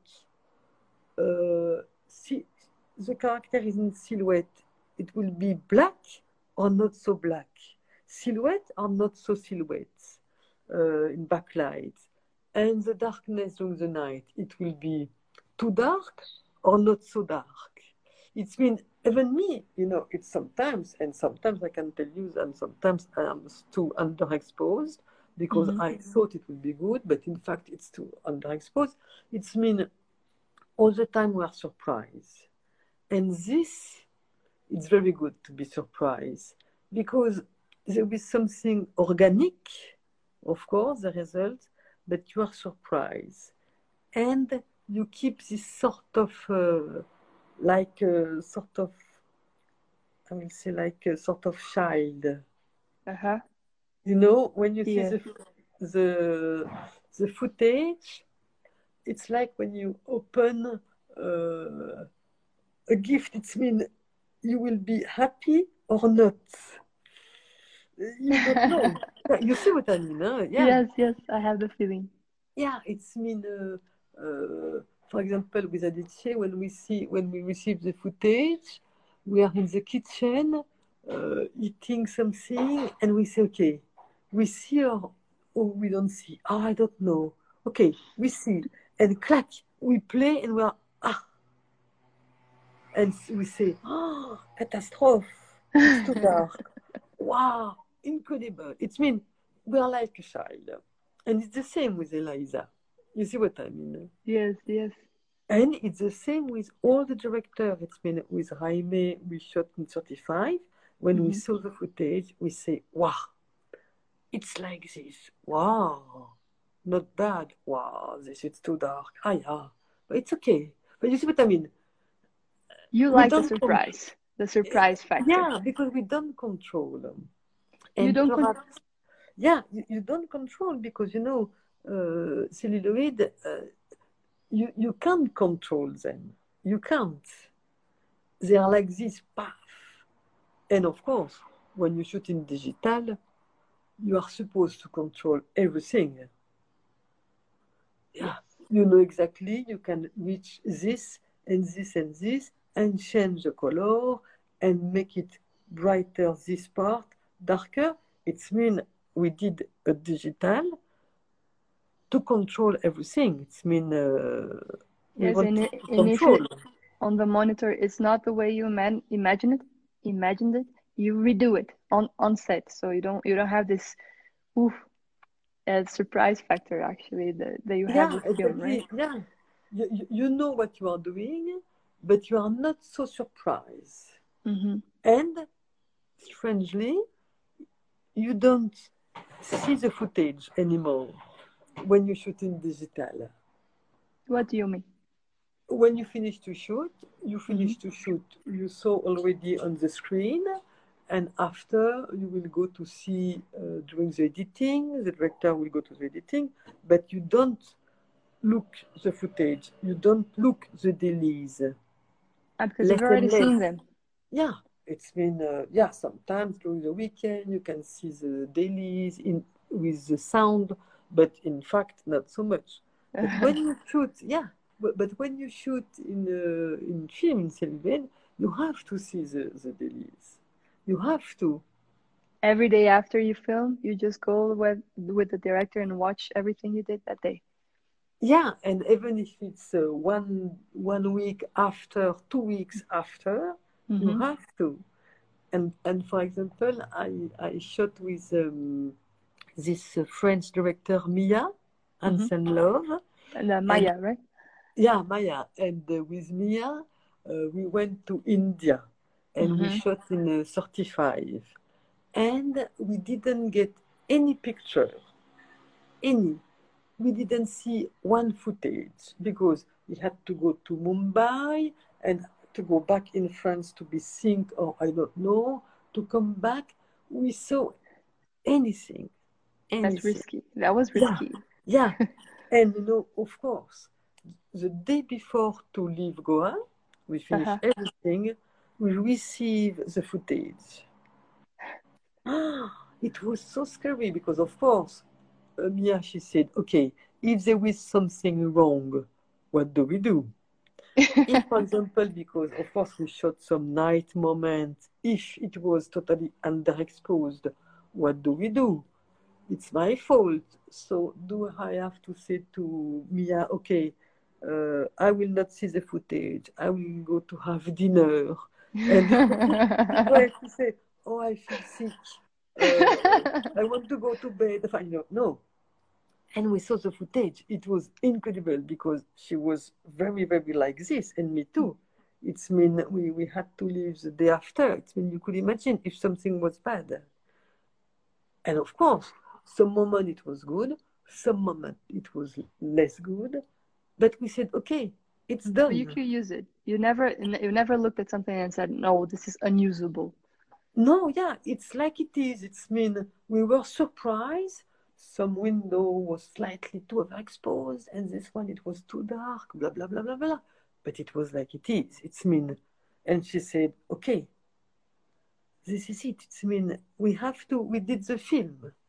It's mean uh, voila. It's like this, and it's good. It's mean it's gave you a, a feeling of uh, not control, and it's good to be open it's it's being open minded by in the end right? It's by it's open minded by the by chance like being open to to to chance to fortune i think. Yeah and right? not to be afraid. Not yes. Fearless. not afraid. Yeah fearless Hélène.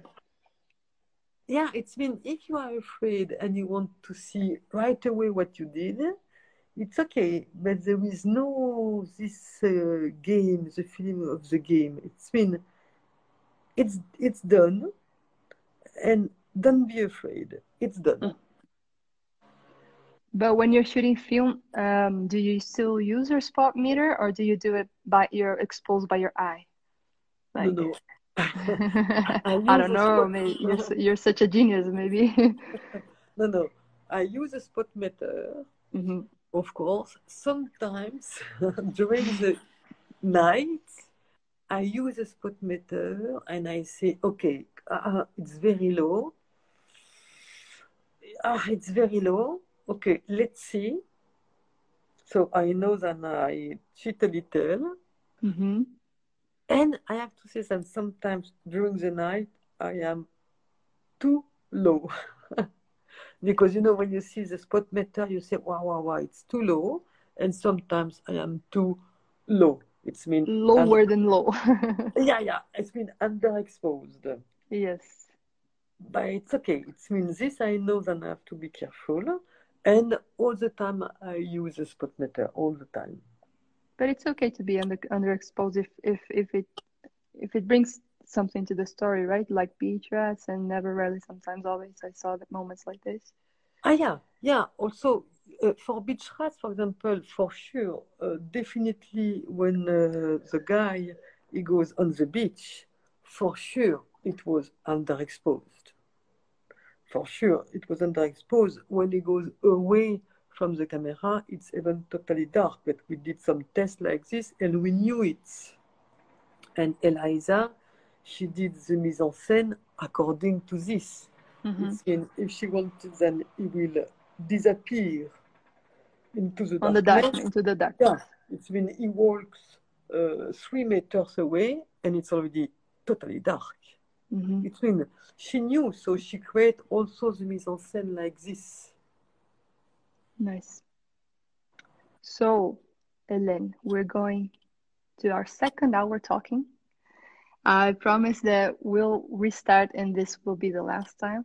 We won't be like here for five hours. No, I, I wish that we could, but I won't waste. I won't be taking any more of your time. But let's just restart because it's gonna be off in a minute, and then I'll yeah. have some uh, a few more questions, and then we're done.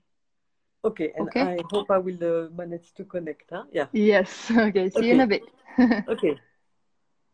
So, I wanted to just know a little bit more about how was like working with Wim Wenders in, in Pina I I read I read that you had already worked on um, uh, a documentary about a choreo- choreographer by Claire Denis, which was Mathilde. And you, you did some um, additional camera for uh, Agnès Godard, right? And um, this was like a first experience. And then you, you shot Pina with Wim Wenders. How was it shooting 3D? You won the, the prize of camera, Camerimage for Best 3D Documentary in 2013 as well. So congratulations. and how how was that? Tell me more about this. Um, it looks like a, a very opposite universe from what we were talking about previously, shooting film and stuff. Like, tell tell me more about it. Yeah. Alors, how how how did he approach you and every and everything? Alors, you know, it was uh, with uh, Wim. uh, of course, he, he wanted, he was looking for a French uh, DOP uh, only because the um, stereograph, the guy in charge of the 3D, Mhm. was an old guy, a very clever guy. It was a French guy, super clever. He, he had his own rig. Uh, he was French. All the team was French. They didn't speak very well in English for him. And uh, so Wim wanted to get a French DOP. It was very easy doing for him to have something like a general point of view. Uh-huh. Uh, so he asked Claire uh, Denis, and uh, Claire said, "Okay, you should meet Hélène." Blah blah blah. Perfect. And when I met him, because I was uh, working in Germany at this moment, he, when I met him, he was very direct. He said, "Okay, Hélène, do you know 3D? Did you work already with the 3D?" And I said, "No." I don't know 3D and I never work with the 3D. And to tell you the truth, I even don't know how it works. Mhm. He was so surprised the way I answered. He said, "Okay, she's not trying to. He's not gonna hire me. yeah, she's not cheating with me. She's not trying to lie. She says the truth. Okay, we will work together." Wow, that's magical. Yeah, because you know, 3D, I never work with 3D, and he knew that I never work with 3D because nobody worked with 3D. Because in fact, in Europe, only uh, it was with this stereograph, Alain Derobe, who work in 3D. So it means Alain never worked with me. So it means I never work in 3D. It means I can't lie. So you were on the same page. Yeah, it means he said, okay, let's go. We can work together. So first, we have to, uh, I have to learn a lot with Alain Derobe. He, he, we, we did some tests and I had to understand, to understand how it works. And because he was uh, an old man, he had um, a way of shooting perhaps more traditional and everything. And I have to understand the way he wanted to shoot. And so it means first I have to go into this sort of world and I didn't know. Mhm. And it was difficult also because, in, in fact, the light for Pina, uh, also because she passed away, you Mhm. can't change anything. It's mean everything is written. Uh, the pieces are like this on the stone. You can change and you can send the light. It's The way she conceived it. Like you Yeah. had to follow the way she conceived it. Yeah, but of course, it's mean we couldn't do the same because with our 3D process with the camera, we need more light. So Mhm. we have to change something. And also the theater light, it's not the same when you shoot it. When you go closer, you have one light, one light, one light, one light, one, one light, and it's ugly. Yeah. So we had to change, and Wim understood that we have to speak with the people and to change. And also because of the 3D, we need a lot of light um, to have more depth of field. Uh, because the 3D, it's the 3D perspective, but you can't mix with the out of focus. It Yeah. breaks the, the, the 3D feeling because the 3D, it's like you see with your eyes. And your eyes, even if you focus on something in the background, you have to see Everything in focus. yeah, exactly. Uh, and if you have to see something precisely, you have to be closer. But if you Mhm. are wide, you see what I mean. You have, you don't Yes. have sort of uh, depth of field. So we, we worked a lot, a lot with uh, Alain, uh, with the rig. It's mean it was uh, side by side or with a mirror. And I didn't know anything, but he explained exactly why we had to do this and this and why we have to move the camera and to avoid to do uh, 3D uh, effect too much like when it goes out of the screen, you know, like the Uh huh. Uh huh. 3D, you know. Um, so, and we did it step by step uh, with a lot of light, to tell you the truth, because of the sensibility of the camera. Uh, and you know, you have to manage to shoot the body of the dancer as well as possible.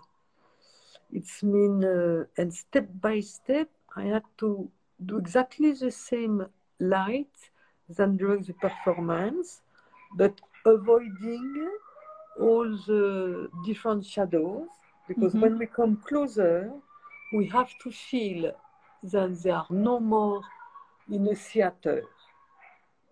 You know, when you're in the theater, you can have backlight, backlight, backlight, yes. frontal light, frontal light, frontal light, but you have all the shadows around your neck.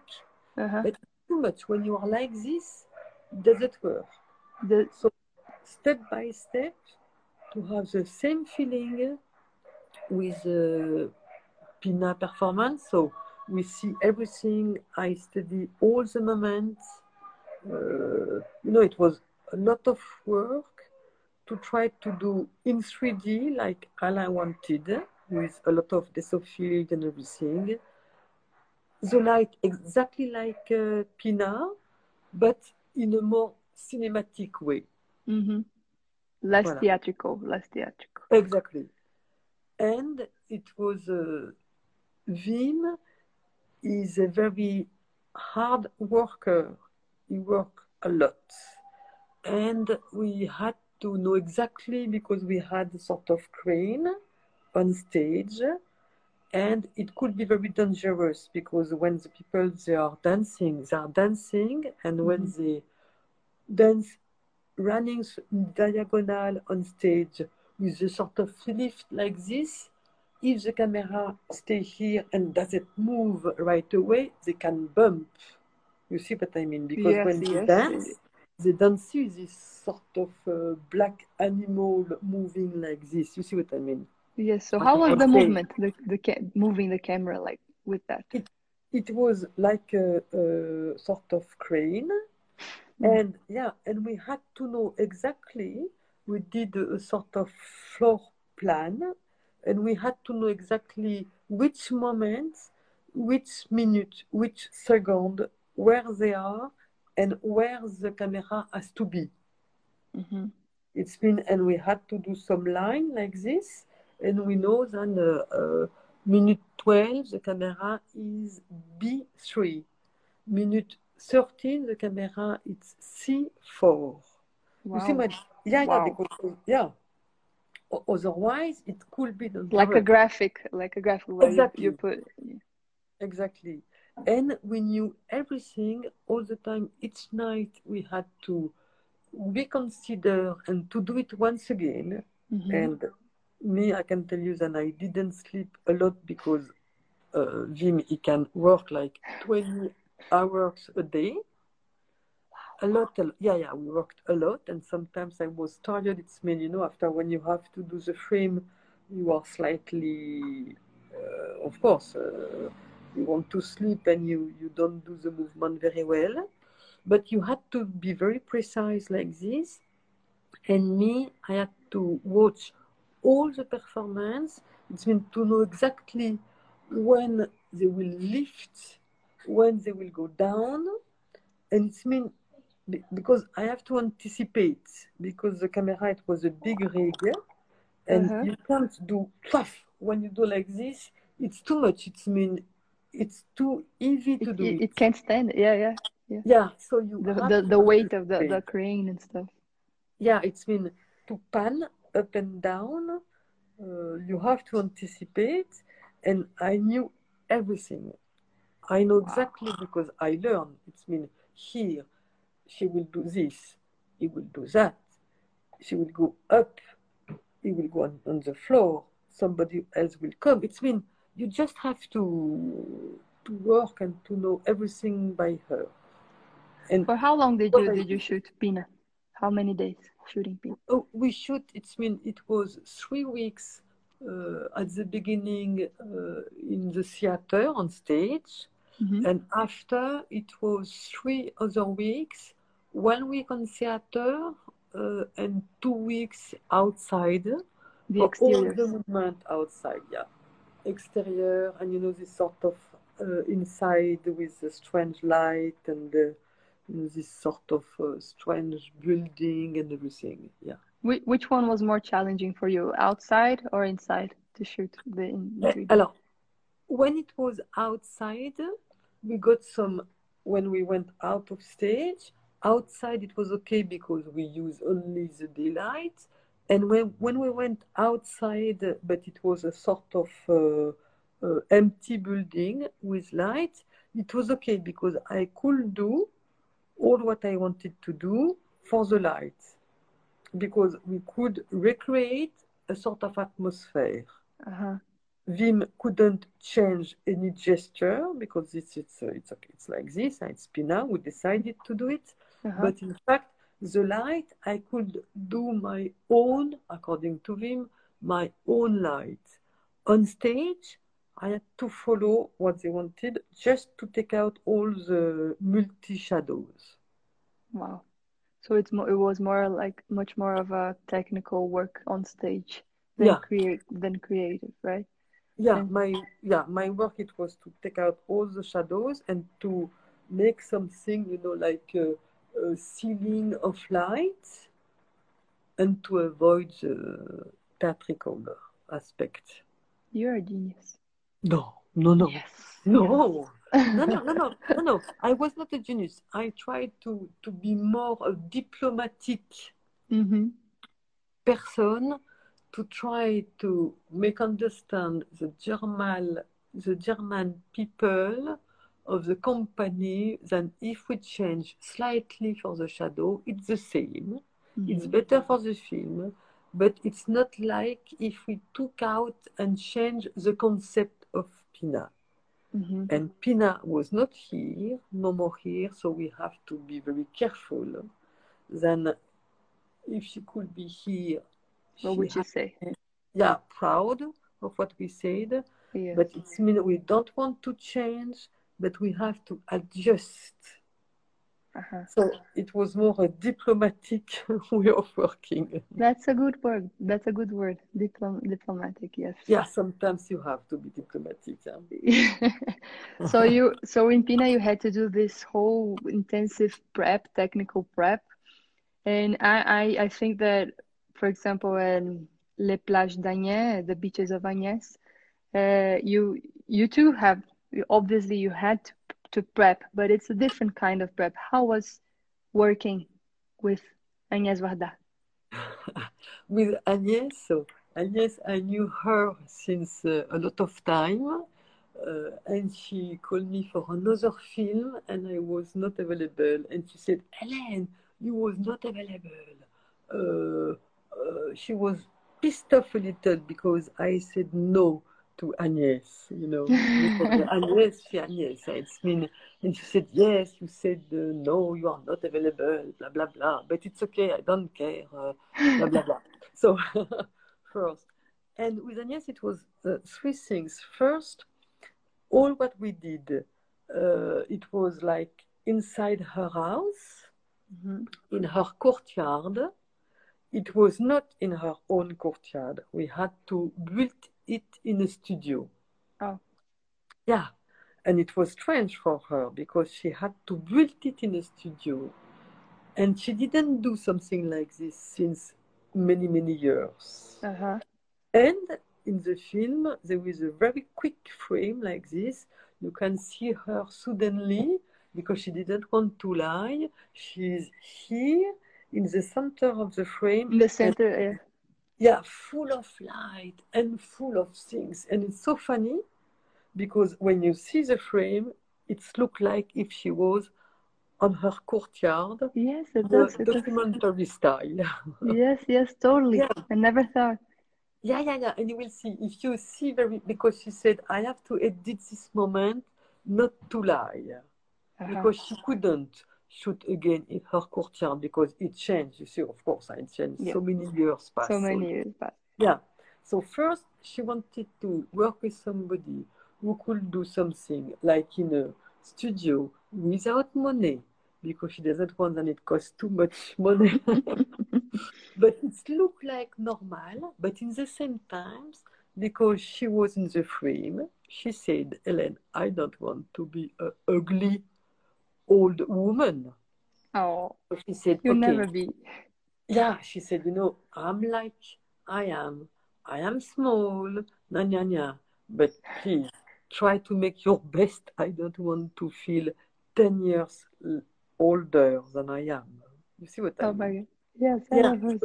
we had to do a sort of light, uh, and she she said in French, l'ombre éclairée. L'ombre éclairée, it means when you are lit, but you are in the shadow. hmm It means, uh, for example, you are in the shadow of the house, but in front of you, you have a huge building, very bright. So you are lit. It's like a bounce, bounce in the shadows, right? Exactly. And she said, I want to be like this. It's mean to be bright, bright and like she likes to, to be, but not with a ugly light she wants, uh, but in a way that it's natural. hmm So Just like Rada, just like yeah, he is. exactly, exactly. and it was very funny because first it was like this, and also she's very strict with the frame. Very difficult because she did the frame before, not when she does a documentary because this, she does the frame, but like in a documentary, but before when Mhm. she was younger, she worked as a photographer. hmm And she's very, very, very precise for the frame. So precise. And she doesn't understand how the people they can frame in a badly way.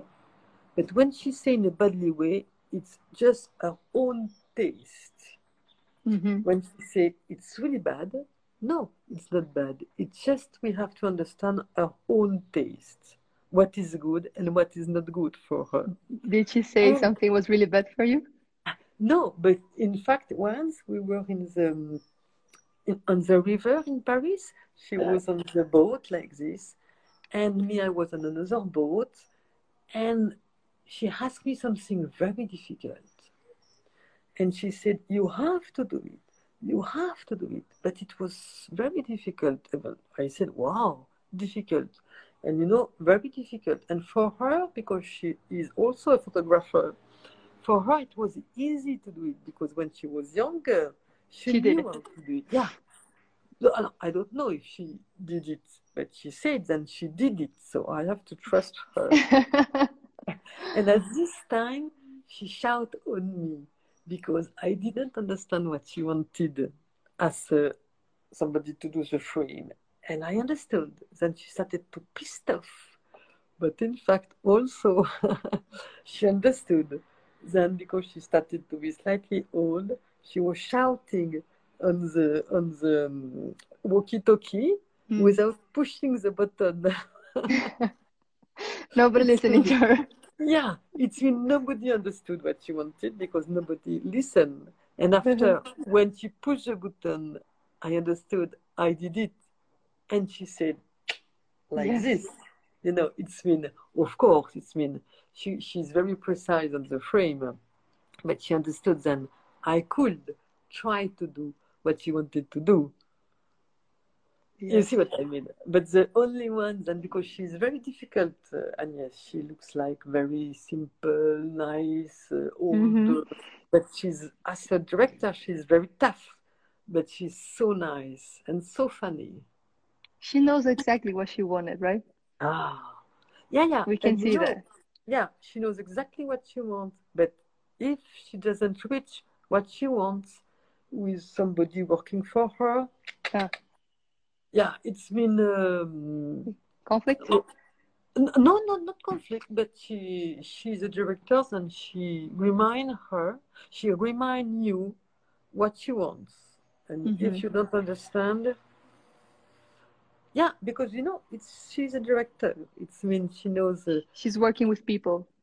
yeah, in and, the and end, me? I know her very well. You know, me, I'm slightly tall, and she's slight. She was slightly small, so in between, you know, it was a, a big difference, and it was very funny. and of course, when I have to shoot her and when I was slightly You have to handheld, do- yeah, I had to have the camera under, and she likes, and she was still slightly in a low angle Ah, to make her slightly cute. taller than she is. No, she is so she was so funny. she Yeah. she uh, she thought this movie was was going to be her last one, right? Yeah, How did she tell you that like clearly? And if she did, like, how did you feel this responsibility of shooting her last movie? yeah. She thought that it will be the last one, but in fact, of course, after she she did the other one with JR, but Mhm. it was more Which I love co- Yeah, it was more a co-direction with JR. And uh, this one, the Plage d'Agnès, yes, for her it was her last one. It means she knew that she has to speak about her. She was already 80 because we got her birthday. She was 80 years old. So she understood that it was almost the last one Mhm. and yeah and that's why we we try to do to do our best and also it was very important for her the light it's mean uh, even if after she did some before she did many documentaries she had to forget about the the light, light. Mhm. but the pre- the previous movie she did the light was super good Mhm. when she did, um, for example, uh, uh, Daguerreotype, Mhm. it's a documentary with the light. It's perfect. It's mean it's very important the light for her. She's It a photographer anyway, Yeah, anyhow. yeah, yeah, and a very good one. huh? Yeah, very good one. Yeah, yeah, very good. Yeah. I saw some uh, making of the beaches of Agnes where she was uh, actually operating the camera sometimes as well. Did it, hap- did Yeah. it happen? Yeah. I Ah, love yeah, yeah, ah, yeah, ah, yeah. She, she, she was. Uh, yeah, she was uh, super good. And me, uh, the last time I saw her, uh, she told me, yeah, she don't see, she, she don't see so well now, and also the ear, she doesn't listen very well. Enfin, she knew that uh, it was uh, al- already behind her. She knew it. She's done everything, right? Yeah, She's done more than any, more than everything she could. yeah, Yes, she was Yeah. such an inspirational woman in, in so many scopes, I think. And I we're getting to our last uh, piece of interview, um, talking about Varda and how she she's a symbol for me. She's a feminist symbol, and being a woman in this filmmaking industry, you are apart from being genius, Hélène, you are a mother of five. You are a mother of five, and you've done you've you shot more than like 70 features. How how did your family life like contribute um, to such a prolific career? Ah, alors, first, I have to tell you many things. First, you say I am a genius. I am not a genius. huh? I think you are. I think no, you no, are. no, no, no, no. I am a normal person, and I try to do my job as well as possible first. Yes, it's beautiful. Uh, yeah. After, uh, yeah, alors, I have five uh, kids. I tell you that it's not all the time very easy. I imagine. Uh, yeah, of course, if they will be behind me, they will complain. Because they complain about me. They complain because uh, sometimes I'm not here, even if uh, I I speak with them all the time when I'm shooting uh, away and when it's possible they come to join me. But of course they could complain because uh, I am not the best mother of the world. I don't think they think that way. Ah, yeah. I don't know, but it's mean here it's okay because we are in quarantine and they can see me, but otherwise uh, I am more as a ghost than as a mother. I Mhm. know. And also, you know, uh, since the beginning, since they born, um, even if we are all the time speaking together and they come to join me and I do everything for them, I have to say that I spend uh, all, not all, but a lot of money in the babysitter. And uh, my job is to manage the babysitter. And then it's a big issue. And all the time it's a big mess. It's mean the life it's not totally um, easy doing. And I am not an example of the best things. It's mean, uh, you know, to do the job, the only thing that they know, they know that I love them a lot, and we are, we try to be as much as possible together. And when I am away, it's not because I go on holidays; it's because I go to work. It's mean it's very clear from the beginning. Mm-hmm. But I have to say that it's not in a daily life so easy. I'm sure it's not. In the same, in the second end, I will say because I have kids, it's helped me a lot to shoot. It's it's helped me a lot when I am um, working with people, when I am framing people. Perhaps you know I have a feeling that because perhaps I'm, I am a mother, I know then we can be good, not good. Some people can be shy.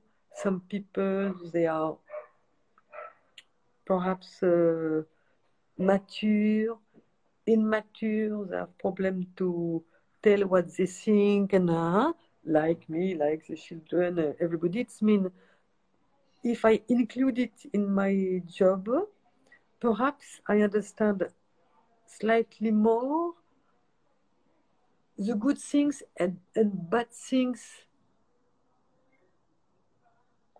to the other people. You see what I mean? Yes, yes, it's really. We I'm are- almost crying here.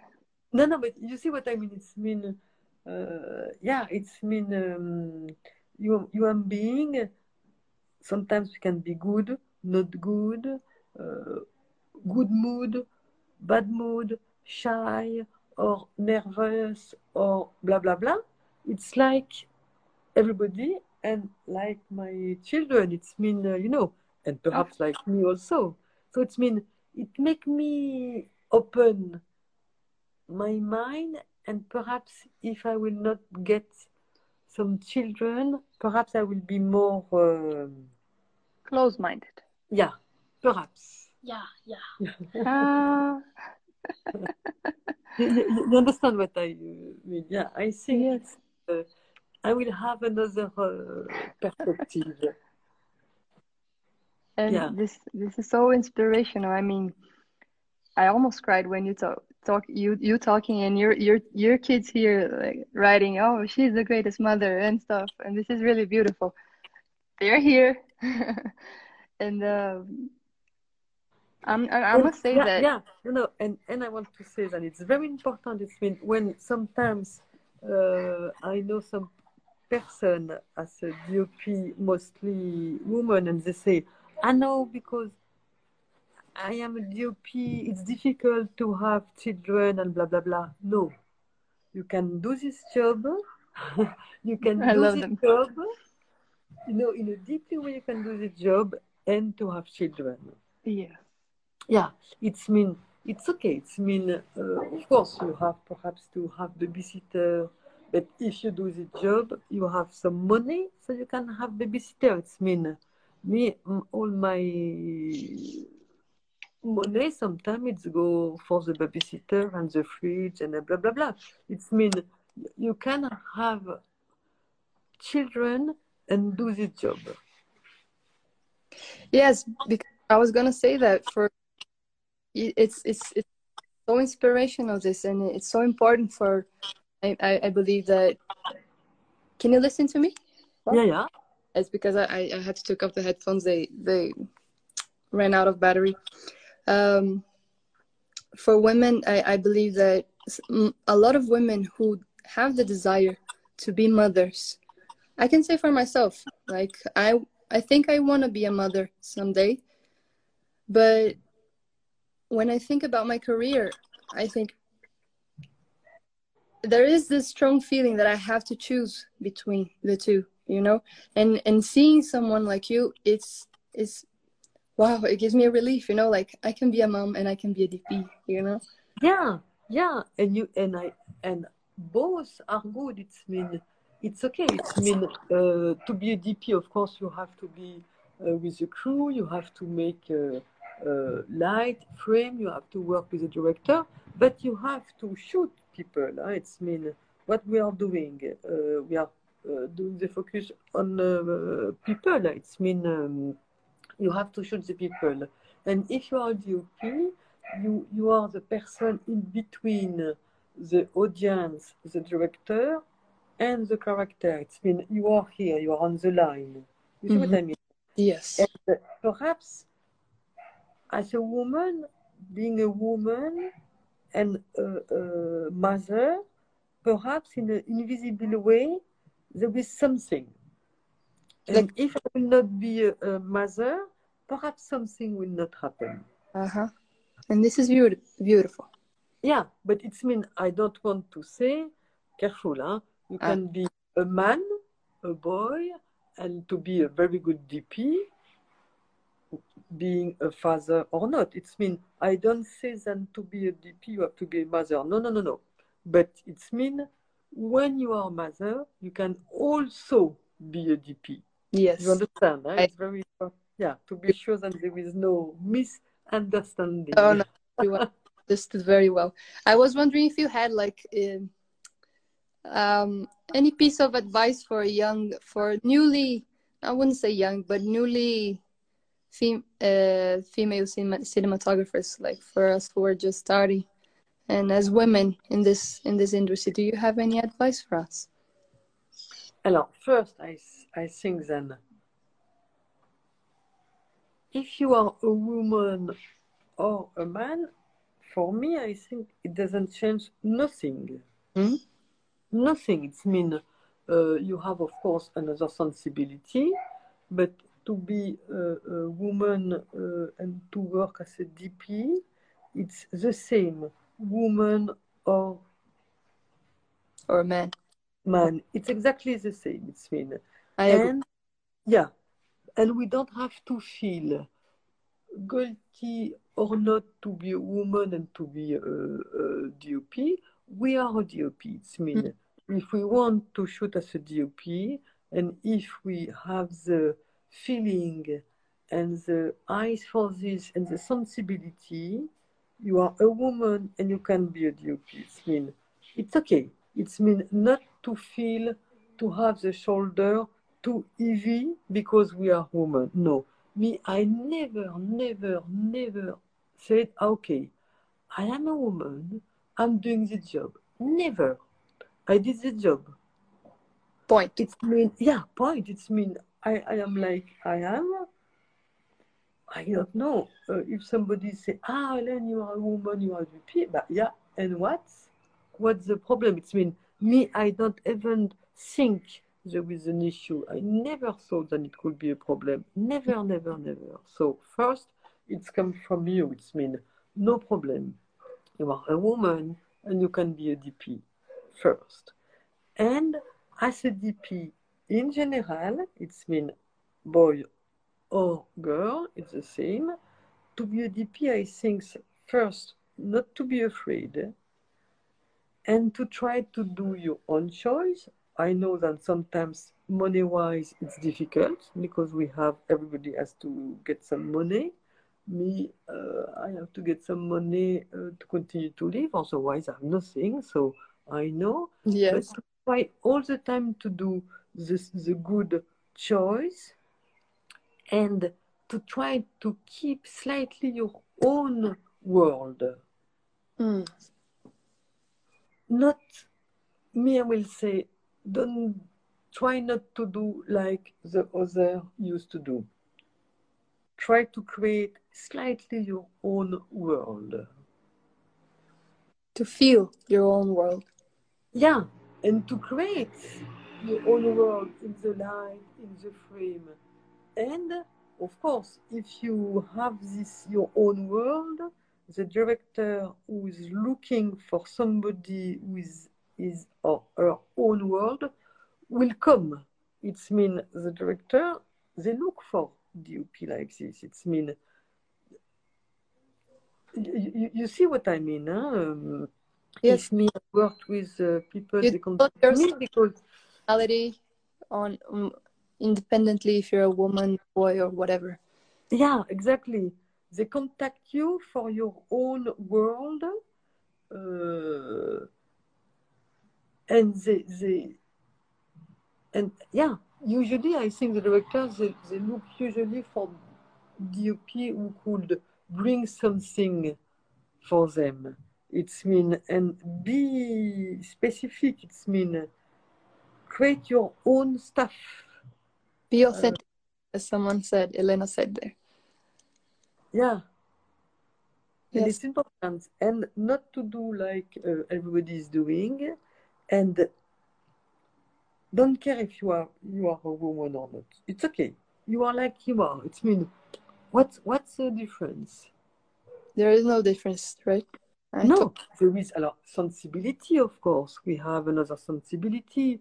We don't have the same. uh, me, I can carry, uh, as I told you, for me, a MoVI or a Ronin. It's much too heavy for me. It's mean I know I will never do it. It's too heavy for me. It's okay. I don't want to prove that I am uh, a superwoman. I am not, but I am Hélène. It's mean, voila. That's that's all. You see what I mean? Yes. And yeah, and I respect the people with whom I work. It's mean, and if somebody is not working very well and did a mistake, it's okay. I will, uh, you know, I will not be a, a strong woman shouting with power, blah blah blah. No, no, no, no. It's mean I am like I am, and and the the, the person they respect it. Always respect. Yeah. That's it. It's so simple, right? Why? Yeah, it's some, so simple. And if somebody call me or meet me and say, Hélène, you are a woman and a DOP, I don't like it, but I will say, okay. Go away from, uh, okay. If you are, if you don't like because I'm a woman, eh ben, go to work with somebody else, uh, no You- problem. ah. Person, right? Yeah, yeah, no problem. you see what I mean? It Yeah. means no, no problem, no problem. It's really beautiful. Yeah, but try to create your own uh, stuff. Fearless, like Hélène. Yeah, and don't be afraid. And me, when I do mistake, I do mistake. Okay, it's okay. Even with a young director, I do mistake. It's okay. I did a mistake. I apologize. It's not a problem, and I will do better after. Basta. All right. Yeah. So this is your your so inspiration. I I learned so much from you today. I have one last question. Yeah. What do you think we're living in this quarantine, this coronavirus crisis? How do you think it's going to be our filmmaking world after after all all this world changes that are happen, happening so so intense for everyone? But how do you how do you see these changes? Alors, me, to tell you the truth, um, I think that it's it could be in the future a big uh, issue uh, because of this quarantine, and also we don't know how it will uh, be in the future. Uh, the only things I know that if it's possible to shoot again, because we don't know yet. Huh? For example, uh, here in France, we're supposed to finish the lockdown, but Mhm. we are not allowed to shoot. Huh? For the moment, it's not permitted. I know that it will arrive again. I know it will be possible. I know that we have to adapt ourselves. I don't still know how, Mhm. but for sure we will have to move uh, our way of shooting. And I think, unfortunately, or perhaps why not. The film that perhaps we will do after will be, for of course, different, and perhaps why not better? it's you know, it's strange. You, you see what's happening. Huh? Uh, we were shooting and suddenly, puff, finish. And we don't know what we will do. We even, nobody knows. Nobody knows, even if you have money or not. Well, of course, all the big studios, they could perhaps try to shoot before uh, all the independent film. But for the moment, nobody. It's been, we have to adapt. Yes. And I think the person who will do a film adapting to this situation with the new rules, the way of uh, shooting and also the way of acting and the way also of shooting, you know, I don't know, shot, reverse shot or wider. Huh? The person we will be able to adapt also uh, DOP, uh, I think we have to create a new language.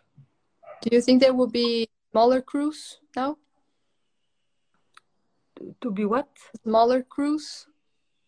A smaller crew? Yeah. Do you think there there is they're going uh, it's big productions are going to reduce? Yeah, I think perhaps smaller crew, but it will give something different. Mm-hmm. Nobody knows, huh? Nobody yeah. knows how it will be, but we have to adapt. Are you optimistic about the future? In general? I am, yeah, I am optimistic. We have to adapt because we are in front of this situation, but we have to adapt. I don't know exactly how, but me, I know that I will adapt. It's mean adapt perhaps the story, the way to shoot, mm-hmm. perhaps with less people. We don't know when, so perhaps we have more time to prep, and perhaps also in a easier way because less money. Mm-hmm. When I say less money, so for, of course, right? we will have less money. We will have to shoot perhaps quicker because we'll have to let all the staff for clean the set and blah blah blah blah. I don't know, and perhaps in a deeply way, like if we want to go back. For me, like before, it's mean uh, with a more simple way of life, I think. I think. And me, I start to feel like this, all my friends, director, mm-hmm. I understand that they, they will go with something simple and perhaps it will be more straight to the yeah, more straight to the point and we have to adapt. I like that. And me, I will say, why not? Because, you know, in 10 years, in uh, in 15 years we will say okay this it was all this film has been done after the covid or just after the covid we see the difference mm-hmm. what is the difference blah blah blah blah blah blah blah blah blah but okay so we have to adapt before covid after covid bc yeah yeah and uh, you know um, we have to adapt in a in our, sort of our mind, right? Yeah. Yes, I totally agree with you. Yeah. it was such a, an honor to be here with you. We had this. I I loved talking to you and hearing from you your experiences. You're such an an inspiration. I'm m- much more a fan of you of you and your work, especially you as a person. And um, thank you so much for that. I hope we see each other again in this yeah in the world. and you can count on me on us here in brazil on abc for everything you want everything okay. you need yeah and you. Be, be, be safe during yeah and thanks a lot it was super good to speak with you also and uh, and uh, yeah trust yourself and um, you see what i mean yes i see what you mean yeah fearless Hélène. I love you. Thank you.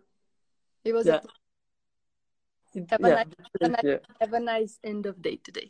Yeah, yeah, you too. Bye. Yeah, and bye bye everybody. Yeah? Tchau. Tchau, gente. Yeah. Obrigada aí todo mundo que assistiu. Beijo. Sim. Obrigada. Tchau. Bye.